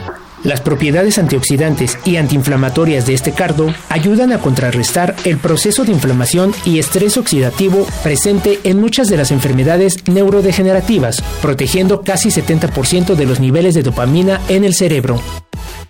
Bueno, nuestros resultados hasta ahorita son, por un lado, que la silimarina, en efecto, ayuda a conservar los niveles de dopamina en un modelo de la enfermedad de Parkinson. Estos niveles son en una de las estructuras afectadas de la patología, que sería en el estriado, y también sabemos que ayuda a conservar las neuronas en la otra región afectada por la patología, que sería la sustancia negra. Y hemos seguido trabajando para evaluar otras vías de administración.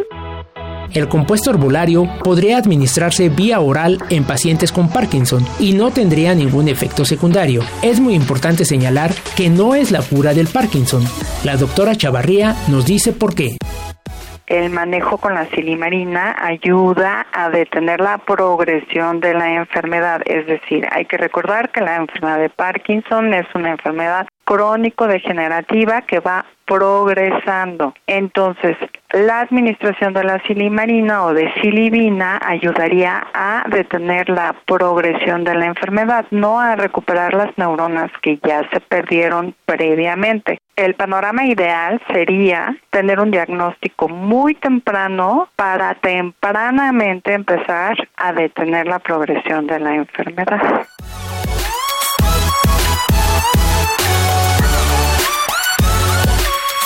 La UNAM ya cuenta con la patente de este compuesto y está en proceso de vinculación con alguna empresa farmacéutica para su elaboración, por lo que aún no está disponible. Sin embargo, se espera que en un futuro no muy lejano se pueda adquirir para el tratamiento del Parkinson. Para Radio UNAM, Daniel Olivares.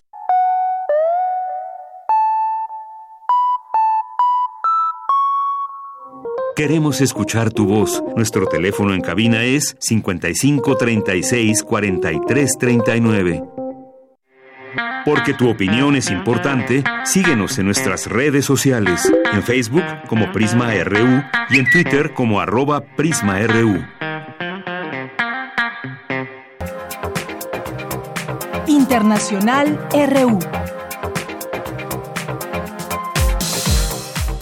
Corea del Norte disparó la madrugada de este miércoles un presunto misil balístico hacia el mar de Japón, desde la ciudad portuaria norcoreana de Wonsan, afirmó el Estado Mayor Conjunto del Ejército de Corea del Sur. Bernie Sanders suspende su campaña electoral. El precandidato demócrata a la presidencia de Estados Unidos fue hospitalizado tras sufrir dolores en el pecho. Su equipo anuncia que todos sus eventos de campaña fueron cancelados hasta nuevo aviso. El primer ministro británico Boris Johnson presentó en Bruselas una propuesta de acuerdo para el Brexit, en la que Irlanda del Norte permanecería cuatro años ligadas a las reglas del mercado único. Hoy en Bruselas presentamos lo que creo que son propuestas constructivas y razonables que ofrecen un compromiso para ambas partes. En ningún caso se realizarán controles en la frontera de Irlanda del Norte o cerca de ella. Respetaremos el proceso de paz y el acuerdo del Viernes Santo. Y al mismo tiempo, permitiremos que el Reino Unido en su totalidad se retire de la Unión Europea con el control de su propia política comercial desde el primer momento. Hoy se cumple un año del asesinato del periodista Yamal Khashoggi, quien en octubre de 2018 ingresó al consulado saudí de Estambul. Un relator especial de Naciones Unidas ha concluido que Khashoggi fue víctima de una ejecución premeditada y que es responsable el Estado de Arabia Saudí un grupo de investigadores de la Universidad Portuguesa de Coimbra detectó por primera vez restos de microplásticos en la cadena alimentaria de los pingüinos que habitan en la Antártida, un hallazgo que los expertos calificaron de alarmante. En Londres, el artista disidente chino Ai Weiwei presentó Raíces, una reflexión sobre el desarraigo y la deforestación, mediante la raíz de un árbol milenario. La exposición coincide con la celebración del 70 aniversario de la República Popular de China. Para mí es un día triste. China celebra su 70 aniversario, pero es ese mismo país que nunca confiará en su gente ni tolerará un sistema democrático ni un sistema judicial independiente. Es un país sin libertad de expresión y que en cierto modo está en contra de la humanidad y de los derechos humanos.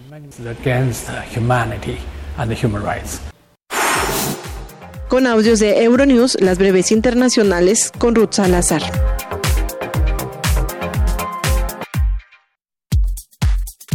Tu opinión es muy importante. Escríbenos al correo electrónico prisma.radiounam@gmail.com.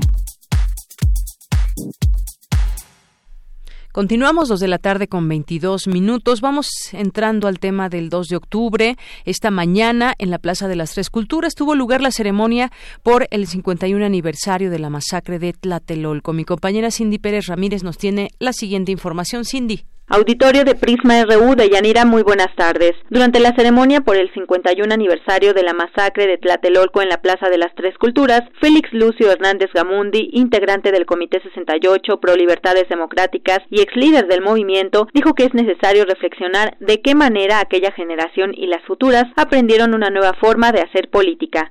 Y hoy tenemos que pensar en eso porque tenemos muchas tareas pendientes con todo este camino recorrido la justicia está pendiente. Hoy la juventud mexicana se mueve alrededor también de nuevos retos y de nuevas demandas, pero hay una que permanece, que es la demanda por la justicia y la demanda por la democracia, por la libertad y por la igualdad. Y ese es el gran sueño de 68. Hoy tenemos la tarea urgente todos de construir un nuevo México a partir de un nuevo modelo educativo, de un nuevo modelo de gobierno, de una nueva manera de caminar por las calles y una nueva manera de relacionarnos con nuestros congéneres, con nuestros amigos, nuestros vecinos, nuestras familias y nuestra gente en todos lados. En tanto, la jefa de gobierno de la Ciudad de México, Claudia Sheinbaum, calificó este suceso como un crimen de Estado. Esta manera en que crecimos, en que nos hicimos personas, en que nos hicimos adultos, nos formó, nos marcó en la idea de la lucha por la libertad, por la democracia y jamás utilizar las fuerzas del Estado para reprimir los movimientos sociales los movimientos democráticos y menos los movimientos estudiantiles. Por su parte, de Yanira, el presidente Andrés Manuel López Obrador en su conferencia matutina recalcó que nunca más habrá represión en México y nunca más habrá un 68. El uso de la fuerza no es la opción para resolver problemas que se originan por la falta de libertades y por la falta de justicia. Estamos en una etapa nueva en la que el uso de la fuerza ha quedado relegado. Nosotros queremos vivir en una sociedad en paz, sin violencia, sin usar la fuerza. Este miércoles se tienen previstas varias manifestaciones en la Ciudad de México. A partir de las 16 horas, un contingente saldrá de la Plaza de las Tres Culturas en Tlatelolco con dirección al Zócalo. La UNAM hace un exhorto a los universitarios a no caer en las provocaciones de grupos de personas que, ocultando su rostro e identidad, buscan desestabilizar a las instituciones. Hasta aquí el reporte. Muy buenas tardes. Gracias, Cindy. Muy buenas tardes.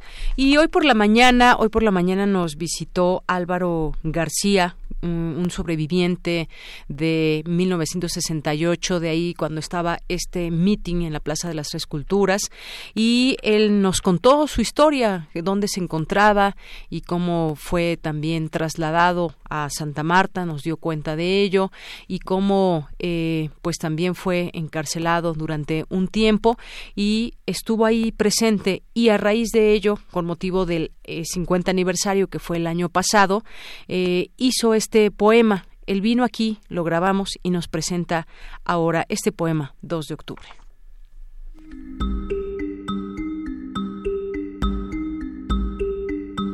Ya son muchos años de silencio, ya las palabras me salen por los poros de la piel, los gritos de la sangre me ensordecen, la ansiedad estrellándose en el pecho.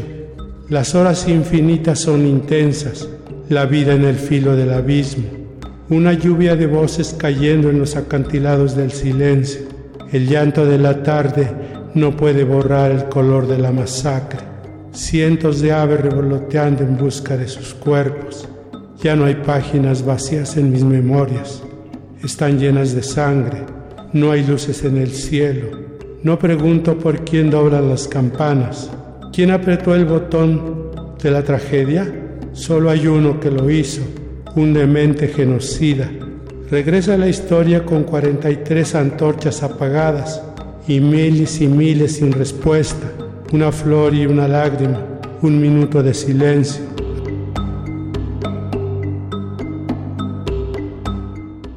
Álvaro García Ramírez.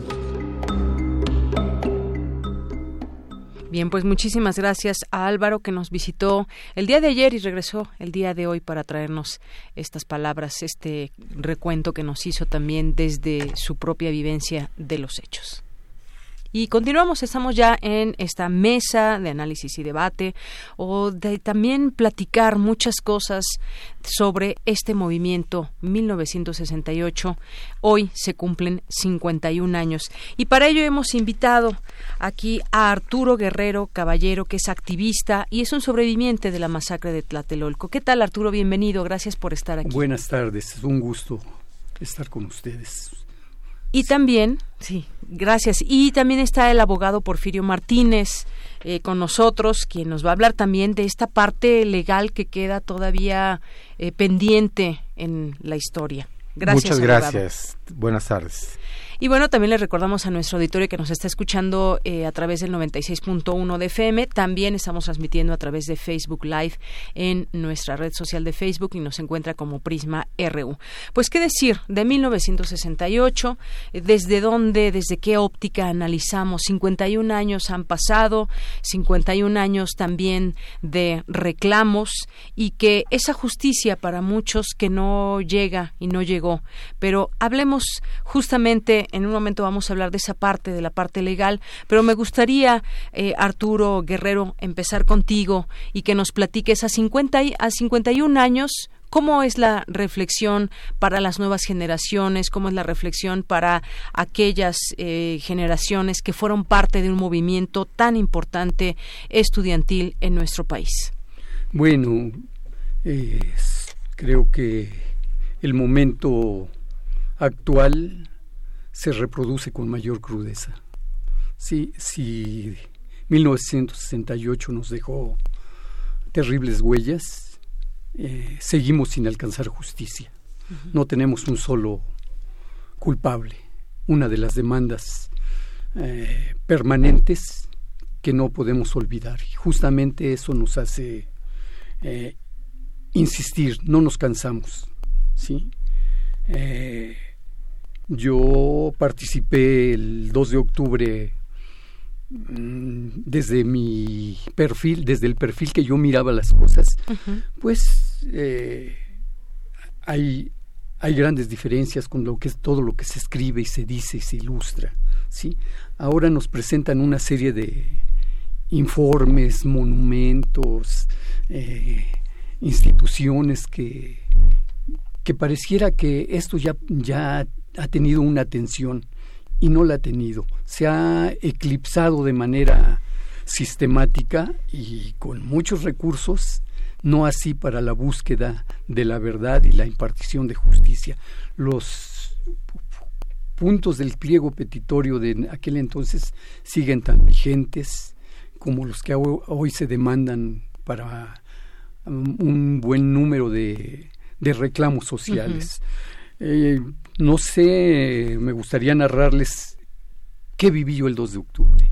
Sí. Y les digo, el 2 de octubre no se olvida. ¿Y cómo querer olvidar? Yo asistí de manera solitaria a la Plaza de las Tres Culturas. Me encontré con Mario, un compañero de la prepa. De pronto, las tan mentadas bengalas y enseguida la metralla y el estruendo de las botas, hasta ver el brillo de las bayonetas caladas. Bajamos de la esplanada ayudando a las personas a saltar. Eran tan intensas y frontal la metralla que empezamos a retroceder. Mario me adelantaba un par de pasos. De pronto cayó, lo que me obligó a detenerme y percatarnos de que estaba herido en ambas piernas. Varios compañeros nos arremolinamos en su derredor y él mirando me gritó Corre. No pude. Lo tomé en mis brazos y cargué con él.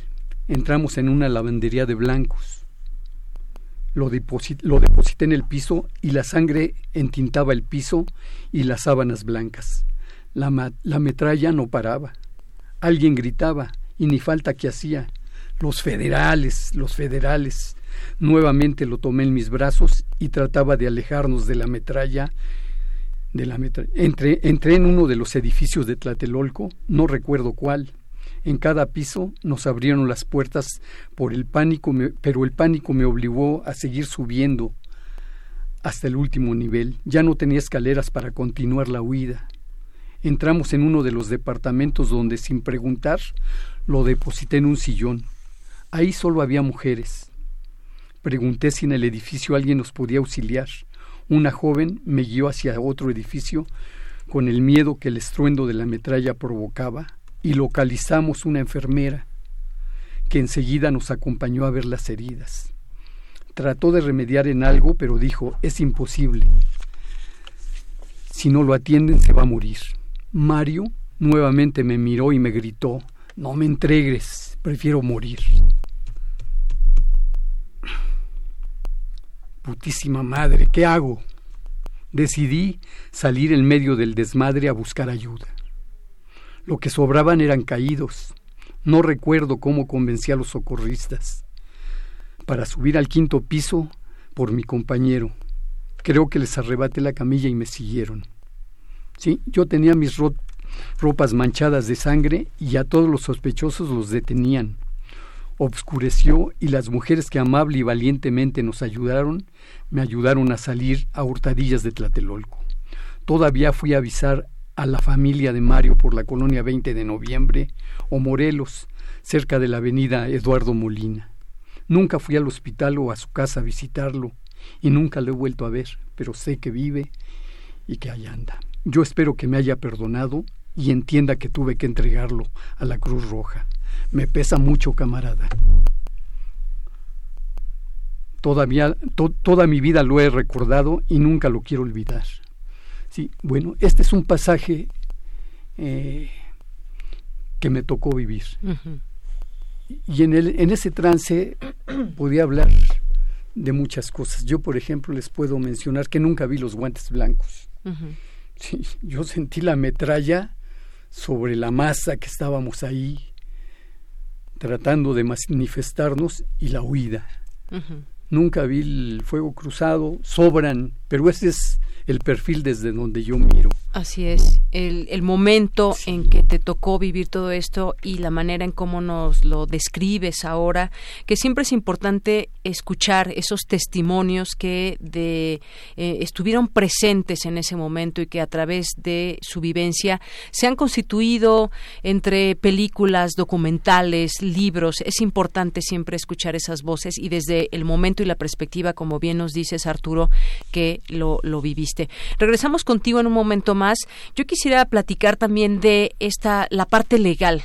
Eh, Luis, Echeverría, el impune, podríamos eh, decirlo de esta manera, abogado Porfirio Martínez, porque la cárcel la pisaron muchos estudiantes, pero quien llevó a cabo la masacre, quien llevó a cabo la planeación de esto que se vivió el 2 de octubre y posteriormente porque hubo muchas persecuciones, pues nadie pisó la cárcel por eso, nadie fue eh, sentenciado, acusado y señalado, sí, tal vez muchas eh, personas dentro del gobierno, pero nadie pisó la cárcel y en este sentido, por eso decimos que Luis Echeverría, que aún vive y que tiene 97 años, es eh, el expresidente impune.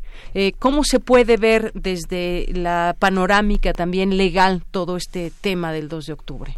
Bueno, es un asunto, desde luego, eh, de lo más grave, porque eh, esta matanza a la que se refiere con tanta precisión Arturo, que le tocó vivir ahí, yo estaba en secundaria en, en esos años, sin embargo, pues nadie de los que vivíamos por lo menos en el Valle de México éramos ajenos a lo que estaba sucediendo.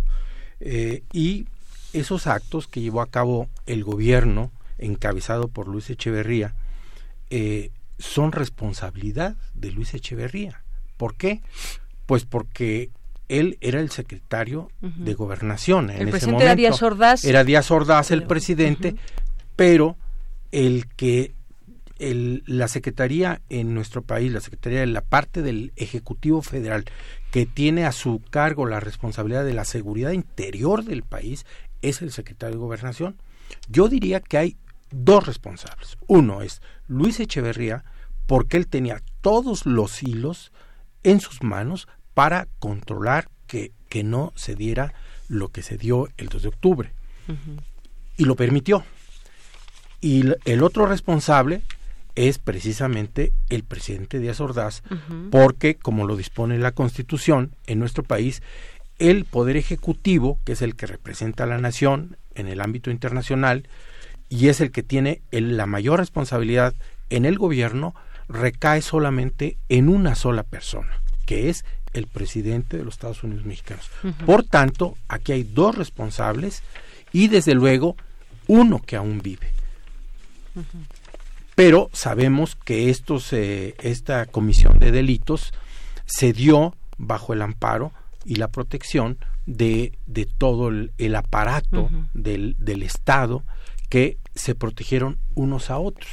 Los que estaban en la Procuraduría en esos momentos después pasaron al Poder Judicial de la Federación, como jueces, como ministros. Y los que estaban en el ejército fueron ascendiendo, a uno lo mandaron de gobernador, en fin, se fueron protegiendo entre todos como una verdadera mafia del poder. Se, se, se encubrieron para que estos delitos, que son delitos eh, y que son violaciones a los derechos humanos, son de lesa humanidad, estos delitos que se cometieron quedaran impunes. Ellos se fueron protegiendo unos a otros. Y luego llegaron los del otro partido y tampoco hicieron algo para cambiar esto y para hacer justicia. No a los no a los caídos porque ya estaban ya estaban muertos. A la sociedad a los agraviados a los familiares de todos aquellos que fallecieron en esa matanza. Desde luego el camino sigue abierto porque estos eh, delitos eh, de lesa humanidad eh, de acuerdo a la legislación internacional de derechos humanos no prescriben todavía están vigentes y se tiene que continuar con la investigación que siempre se estuvo eh, deteniendo. Yo recuerdo mucho al ingeniero Roberto Castillo, con quien tuve eh, la satisfacción de formarme políticamente en el Partido Mexicano de los Trabajadores, junto con otros compañeros que fueron eh, parte de, de, la representación del CNH, Luis Tomás Cervantes Cabeza de Vaca, Taide Aburto, Salvador Ruiz Villegas, Eduardo Valle y otros compañeros eh, que tuve la satisfacción de estar con ellos, con el doctor Luis Villoro, que también estuvo con los, los profesores universitarios que apoyaron el, al movimiento estudiantil. Todo, todos estos actos que ellos denunciaron, nos, nos recordaba Eberto, llevaron la, la denuncia formal ante el procurador de la República. Y el procurador de la República eh, de manera por demás grosera, eh, les dijo, ah, esta es su denuncia, abrió un cajón y dice, aquí se va a quedar la denuncia, ya váyanse. Con esa altanería, con esa eh, actitud realmente que no es propia de, de, un funcionario público, que de acuerdo con la Constitución tiene que actuar siempre en beneficio del pueblo, lo hicieron. Entonces, Ahora yo creo que estamos todavía a tiempo de que esto se continúe la investigación y que se castigue a los que viven y que se que se mencione que fueron responsables penalmente todos los que ya han muerto. Creo que eso es lo que lo único que puede salvar en algo al gobierno actual. ¿Por qué? Porque ahora es, es el que dirige las instituciones, es el responsable de que esto no quede impune, de que no tengamos a un expresidente, como lo dice muy bien usted, eh, quede impune nuevamente. Así es. Yo creo que estamos en ese camino. Se está a tiempo, entonces usted nos dice, aunque pasaron muchos años y siguen pasando los años también de reclamos, todo estaba al parecer hecho y bien planeado desde el gobierno. Eh, tan es así que, como decimos, quedó un hecho impune en la historia porque nadie fue a parar de los funcionarios a, la cárcel, pese a que fueron delitos de lesa humanidad. Sin embargo, también hay que recordar, el 30 de junio de 2006, un juez federal ordenó el arresto de Luis Echeverría, el arresto domiciliario por la matanza de 1968, pero el 8 de julio siguiente le fue levantado, dado que el delito por el que se le encausaba había prescrito el año anterior, el 30 de noviembre de 2006, un juez le le decretó auto de formal prisión por el delito de genocidio, escribió Doralicia Carmona Dávila en su página Memoria Política de México. Y también acota que el 26 de marzo de 2009 obtendrá su libertad absoluta y exoneración del cargo de genocidio. Es decir, queda exonerado del cargo de genocidio. Eh, usted nos dice, ¿se está a tiempo? ¿De qué, qué se puede hacer aún eh, con vida con todas estas resoluciones que ya ha habido en materia legal? Sí, abogado. Yo, sí, yo creo que sí hay posibilidades. ¿Por qué? Primero, porque los delitos son de lesa humanidad. Porque hay un criterio jurisprudencial de derechos humanos a nivel internacional que establece que los delitos no pueden prescribir mientras el aparato de justicia, todo el, el, andamiaje de, juzgadores, eh, esté sometido a la voluntad de eh, quienes ejecutan, quienes están en el gobierno, en el aparato, en este caso nuestro poder ejecutivo federal. Eso, eso pasó en Chile, eso está pasando en, en, en Argentina. ¿Por qué después de tantos años también de, la, de la guerra sucia y de todo lo que sucedió en, en América eh, del Sur, por qué se están castigando? Precisamente porque mientras ellos tuvieron el poder o los partidos que lo sucedieron y que seguían encubriéndolos, no, no, no pueden prescribir los delitos. ¿Por qué? Porque hay una imposibilidad material de que se lleve a cabo un proceso propiamente y se viola así lo que señala la ley internacional, el debido proceso. Siempre debe haber un debido proceso. ¿Cómo? Con un, un, un eh, aparato judicial independiente, ¿sí? Un aparato judicial que sea objetivo y que sea certero. Cuando un, un aparato judicial está sometido a las decisiones del Poder Ejecutivo, obviamente esos elementos dejan de existir. Por tanto, no puede prescribir. Yo insisto en que sí se puede continuar y se debe continuar con esto y el gobierno actual del país, el gobierno federal, tiene la obligación de buscar cómo continuar con esto porque no es posible que a 51 años de esa masacre infame, de esa matanza de mexicanos, sobre todo de mujeres, de niños, de ancianos, quede así como, como el relato eh, de una catástrofe. No, el relato, un pasaje de la un historia. pasaje de la historia, algo que pasó, ya, ya son 50 años, ya párenle ahí. No. Eh, estos actos, estos hechos, solamente se pueden impedir si se castigan. Hay una norma elemental, social. Cuando una conducta criminal no se sanciona, se está promoviendo su repetición. Así de sencillo, para que no, no, nos espantemos. ¿Por qué crece la delincuencia? Pues porque no se castiga a los delincuentes. La Suprema Corte de Justicia de la Nación hace unos años encontró que el gobernador del Estado de México y del Oaxaca y de Puebla, me acuerdo de los tres, habían cometido violaciones a las garantías individuales y a los derechos humanos, ¿sí? En el caso de Atenco, en el caso de Oaxaca de la de, de no, no, el anterior cuando eh, hubo una rebelión popular allá. Eh, y también el de Lidia Cacho y otras personas acá en Puebla. Casi al mismo tiempo se estaba llevando a cabo el proceso en contra de los responsables. ¿Y qué hizo la Suprema Corte de Justicia de la Nación? Dijo, hay evidentes muestras de que existieron actos delictivos, de que se violaron los derechos humanos, de que se violaron las garantías individuales, pero no, no sabemos quiénes las cometieron, que investigue el Ministerio Público. Eso es inaudito. En un Estado de Derecho, el Poder Judicial tiene que ir a la raíz al fondo de los hechos, tiene que allegarse todos los elementos posibles para llegar a la verdad. Esa es su obligación sino para que queremos jueces. Pues sí, porque en todo esto tenemos, hemos tenido varias verdades, incluso la del propio Luis Echeverría, quien en 2011 dio una entrevista y decía que él casi no tuvo nada que ver con este suceso. Como dijo, no tuve mucha injerencia en la política cuando fui secretario de gobernación, cuando fui candidato a fines de 69, no tuve problema, viajé por el país, fui a universidades, así de fácil se quita la culpa Luis Echeverría. Sin embargo, eh, decías también, Arturo, no nos cansamos de luchar. Y ahora se llega a 51 años bajo un esquema con un con un gobierno nuevo eh, o por lo menos va a ser su primera marcha de 1968 su primera marcha eh, conmemorando esta esta fecha.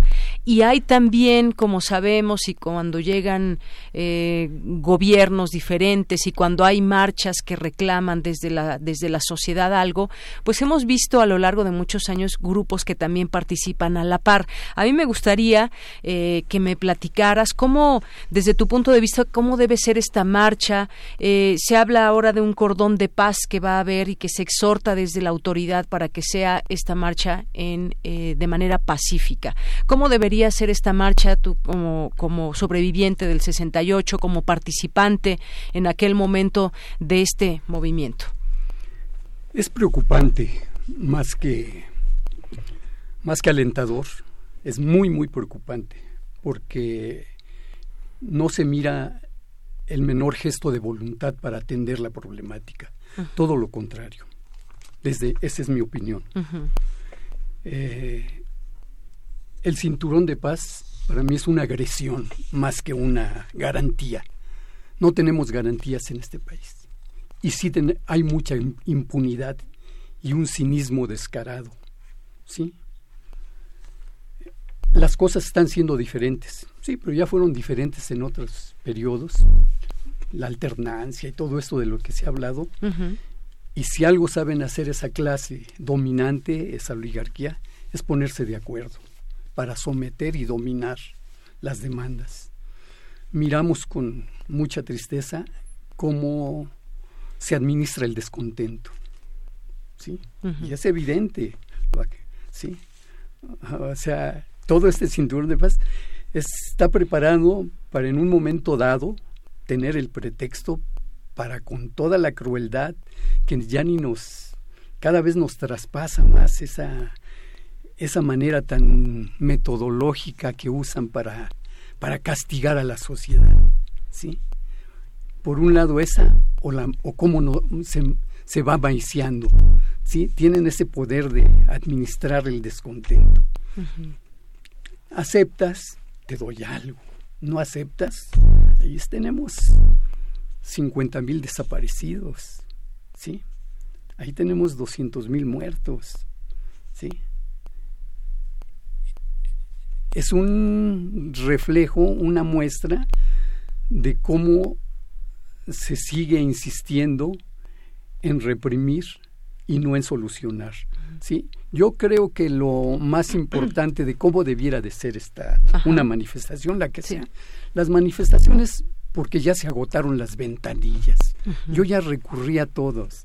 El poder judicial, a la opinión pública, a los medios de comunicación. Hay una subordinación al poder tan bárbara que ahora me ha obligado, no ahora, siempre la manifestación, precisamente allí eh, surge porque no no ha habido respuestas. es una expresión de hartazgo ¿sí? y creo que debe ser una expresión de rebeldía.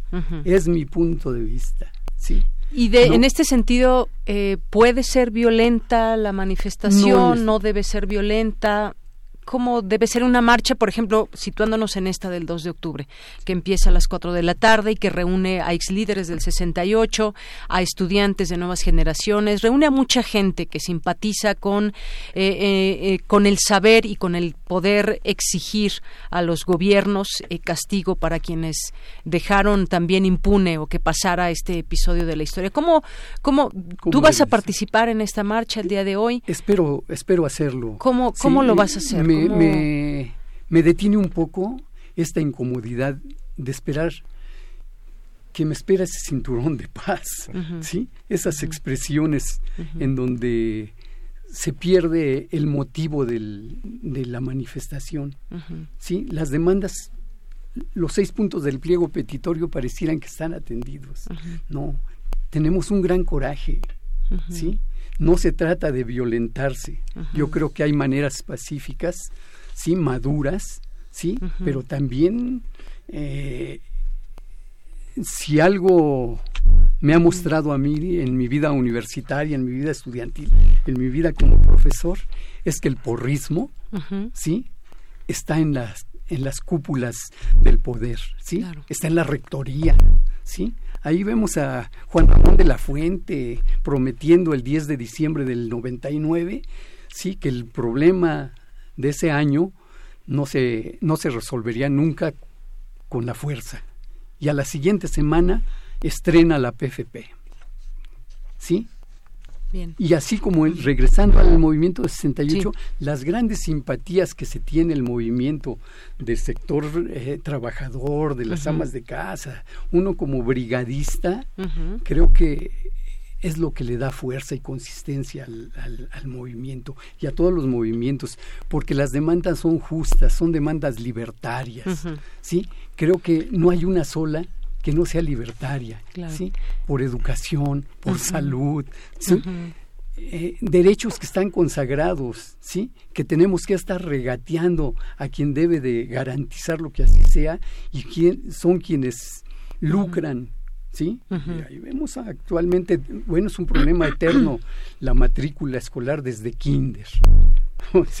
Pues sí, esta es eh, su opinión, eh, Arturo. Muchas gracias por expresarla aquí. Y hay distintas voces que también crecen en este sentido de cómo debe ser la marcha, si debe ser pacífica. Y hay muchas voces que también piden castigo para quienes están eh, vandalizando. Se ha utilizado esta palabra. Me gustaría, de nueva cuenta, también aquí con, con usted, abogado Porfirio, que nos, nos diga, pues, finalmente, hay, hay dos, digamos, grandes opiniones. Quienes están participando también en estas marchas y quienes llaman a que sea una, una marcha pacífica. Y también leía yo por la mañana que en un diario de circulación nacional que hablaba de que se han identificado a un presunto líder de anarquistas en las marchas y que en algún momento normalmente se colocan atrás a la retaguardia de las marchas y se da una orden para que en ese momento se empiece a hacer destrozos. Sabemos que haya, se hizo no solamente este cinturón de, de paz, sino también hubo estructuras. Ahora hay estructuras que están protegiendo protegiendo algunos, algunos sitios en Avenida Juárez, por ejemplo, el Palacio Nacional, que incluso no va a haber nadie ahí y va a haber ya hay una valla ahí. ¿Cómo, cómo debiera ser dentro de esta eh, parte legal? Eh, ¿Qué pasa con alguien que, pues, no es difícil, yo sé, eh, identificar si son personas que están llevando a cabo destrozos por destruir o son parte de la marcha o cómo se debe reclamar. En la parte legal, ¿qué, qué nos puede decir? Mm, mire, yo tengo la experiencia porque desde muy joven, cuando empecé a participar políticamente en el Partido Mexicano de los Trabajadores, apoyando a los movimientos de los trabajadores ferrocarrileros, de los trabajadores electricistas, cuando la tendencia democrática, y a los campesinos y todas las marchas que me ha tocado a mí que ya son muchos años, eh, yo nunca he visto que se convoque una marcha para causar destrozos. Se lo digo Exactamente. las razones es más, están. Yo no asistiría a una marcha sabiendo que se convoca para crear problemas. Los problemas ya los tenemos. No necesitamos crear más problemas. Ya los tenemos. Si, se, si nos están destruyendo el país, ¿cómo vamos a ir a, destruir este, una tienda, un banco, no tiene sentido. Los que vamos a las marchas conscientemente sabemos que no vamos a eso. Como lo dice muy bien Arturo, eh, el profesor Arturo, nosotros vamos a reclamar justicia, a exigirle al gobierno que cumpla con su obligación, que haga cumplir la ley, porque es su obligación hacer cumplir la ley. Y mire, estos mecanismos de, porque son mecanismos de control, no crea que son eh, eh, expresiones espontáneas en una marcha. Ay, alguien se le ocurrió ir a pintarrajear o a alguien se le ocurrió ir a, quebrar vidrios. No, eso está debidamente organizado. Eh, desde el 68, cuando llevaban grupos de jóvenes que metían, que infiltraban a las marchas para quemar los, los autobuses, para quebrar los vidrios de las tiendas, todo eso. ¿Para qué? para desprestigiar al movimiento, para que la opinión pública se eche en contra del movimiento, que es un movimiento legítimo. Es lo mismo que ha pasado desde el 68 hasta acá. Eh, a mí me tocó en esta última marcha que se hizo por eh, eh, en conmemoración y por el, exigencia de que se respete y, y, se dé la por fin se dé con los responsables también de la desaparición forzada de los 43 estudiantes de Ayotzinapa al final yo vi el grupo. Yo le puedo decir que en casi todas las marchas son el mismo grupo y actúan de la misma manera y la policía los conoce perfectamente. Si usted va protestando y ya lo tienen en la mira de que usted dirige en una escuela, en una organización, en un partido de oposición, de inmediato lo detiene. ¿Debe haber esas detenciones, abogado, de esas personas identificadas que van a profeso a crear caos? En, el 2014, le voy a decir nada más este caso. en el 2014, sí, en el 2014, eh, varios medios de comunicación, entre ellos la revista Proceso, que es de circulación nacional, tomó la fotografía de un joven militar, de un soldado joven, con sus botas y un pantalón de mezclilla y una camiseta como si fuera estudiante, cómo baja del camión en la tarde y se incorpora a un grupo de estos, ¿sí? Salen las fotografías. ¿Lo detuvieron? Nunca. A los que quemaron la, la puerta en, la, en el Palacio Nacional. Estaban prácticamente solos, un grupo de 40, 50 muchachos. ¿Los detuvieron? A nadie detuvieron.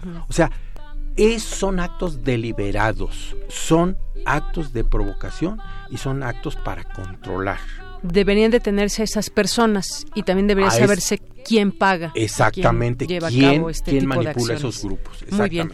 Pues con esto nos vamos, terminamos, se nos ha ido el tiempo muy rápido, la verdad es que fue muy, eh, muy grato platicar con ustedes y que nos den sus puntos de vista, experiencia de lo que sucedió el 2 de octubre y por otra parte eh, la, la, situación legal, todo el tema legal que también acontece en, eh, a 51 años del 2 de octubre de 1968. Con esto nos despedimos. Mañana en este espacio pues también tendremos eh, oportunidad de, de analizar lo que sucedió en la marcha del día de hoy, que estará por iniciar en unas horas. Muchas gracias a ambos, Arturo Guerrero Caballero, activista y sobreviviente de la masacre de Tlatelolco. Gracias por venir. Muchas gracias por la invitación. Saludos a todos los universitarios y estudiantes del país y del mundo, porque esta, esta condición está dándose en todo el mundo. Muy bien. Y muchas gracias, gracias al abogado Porfirio Martínez, abogado de muchas causas también que en otro momento podríamos platicar. Gracias, sí, abogado. de Hasta muchas luego. gracias a ti y a tu auditorio. Y muchas gracias a usted que nos sintoniza. Yo soy Deyanira Morán y a nombre de todo el equipo. Gracias, buenas tardes, buen provecho y hasta mañana. Viva la literatura.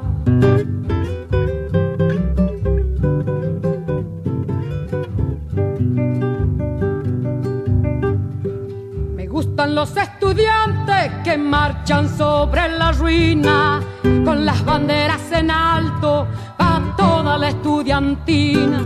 Son químicos y doctores, cirujanos y dentistas. Caramba y zamba la cosa, vivan los especialistas.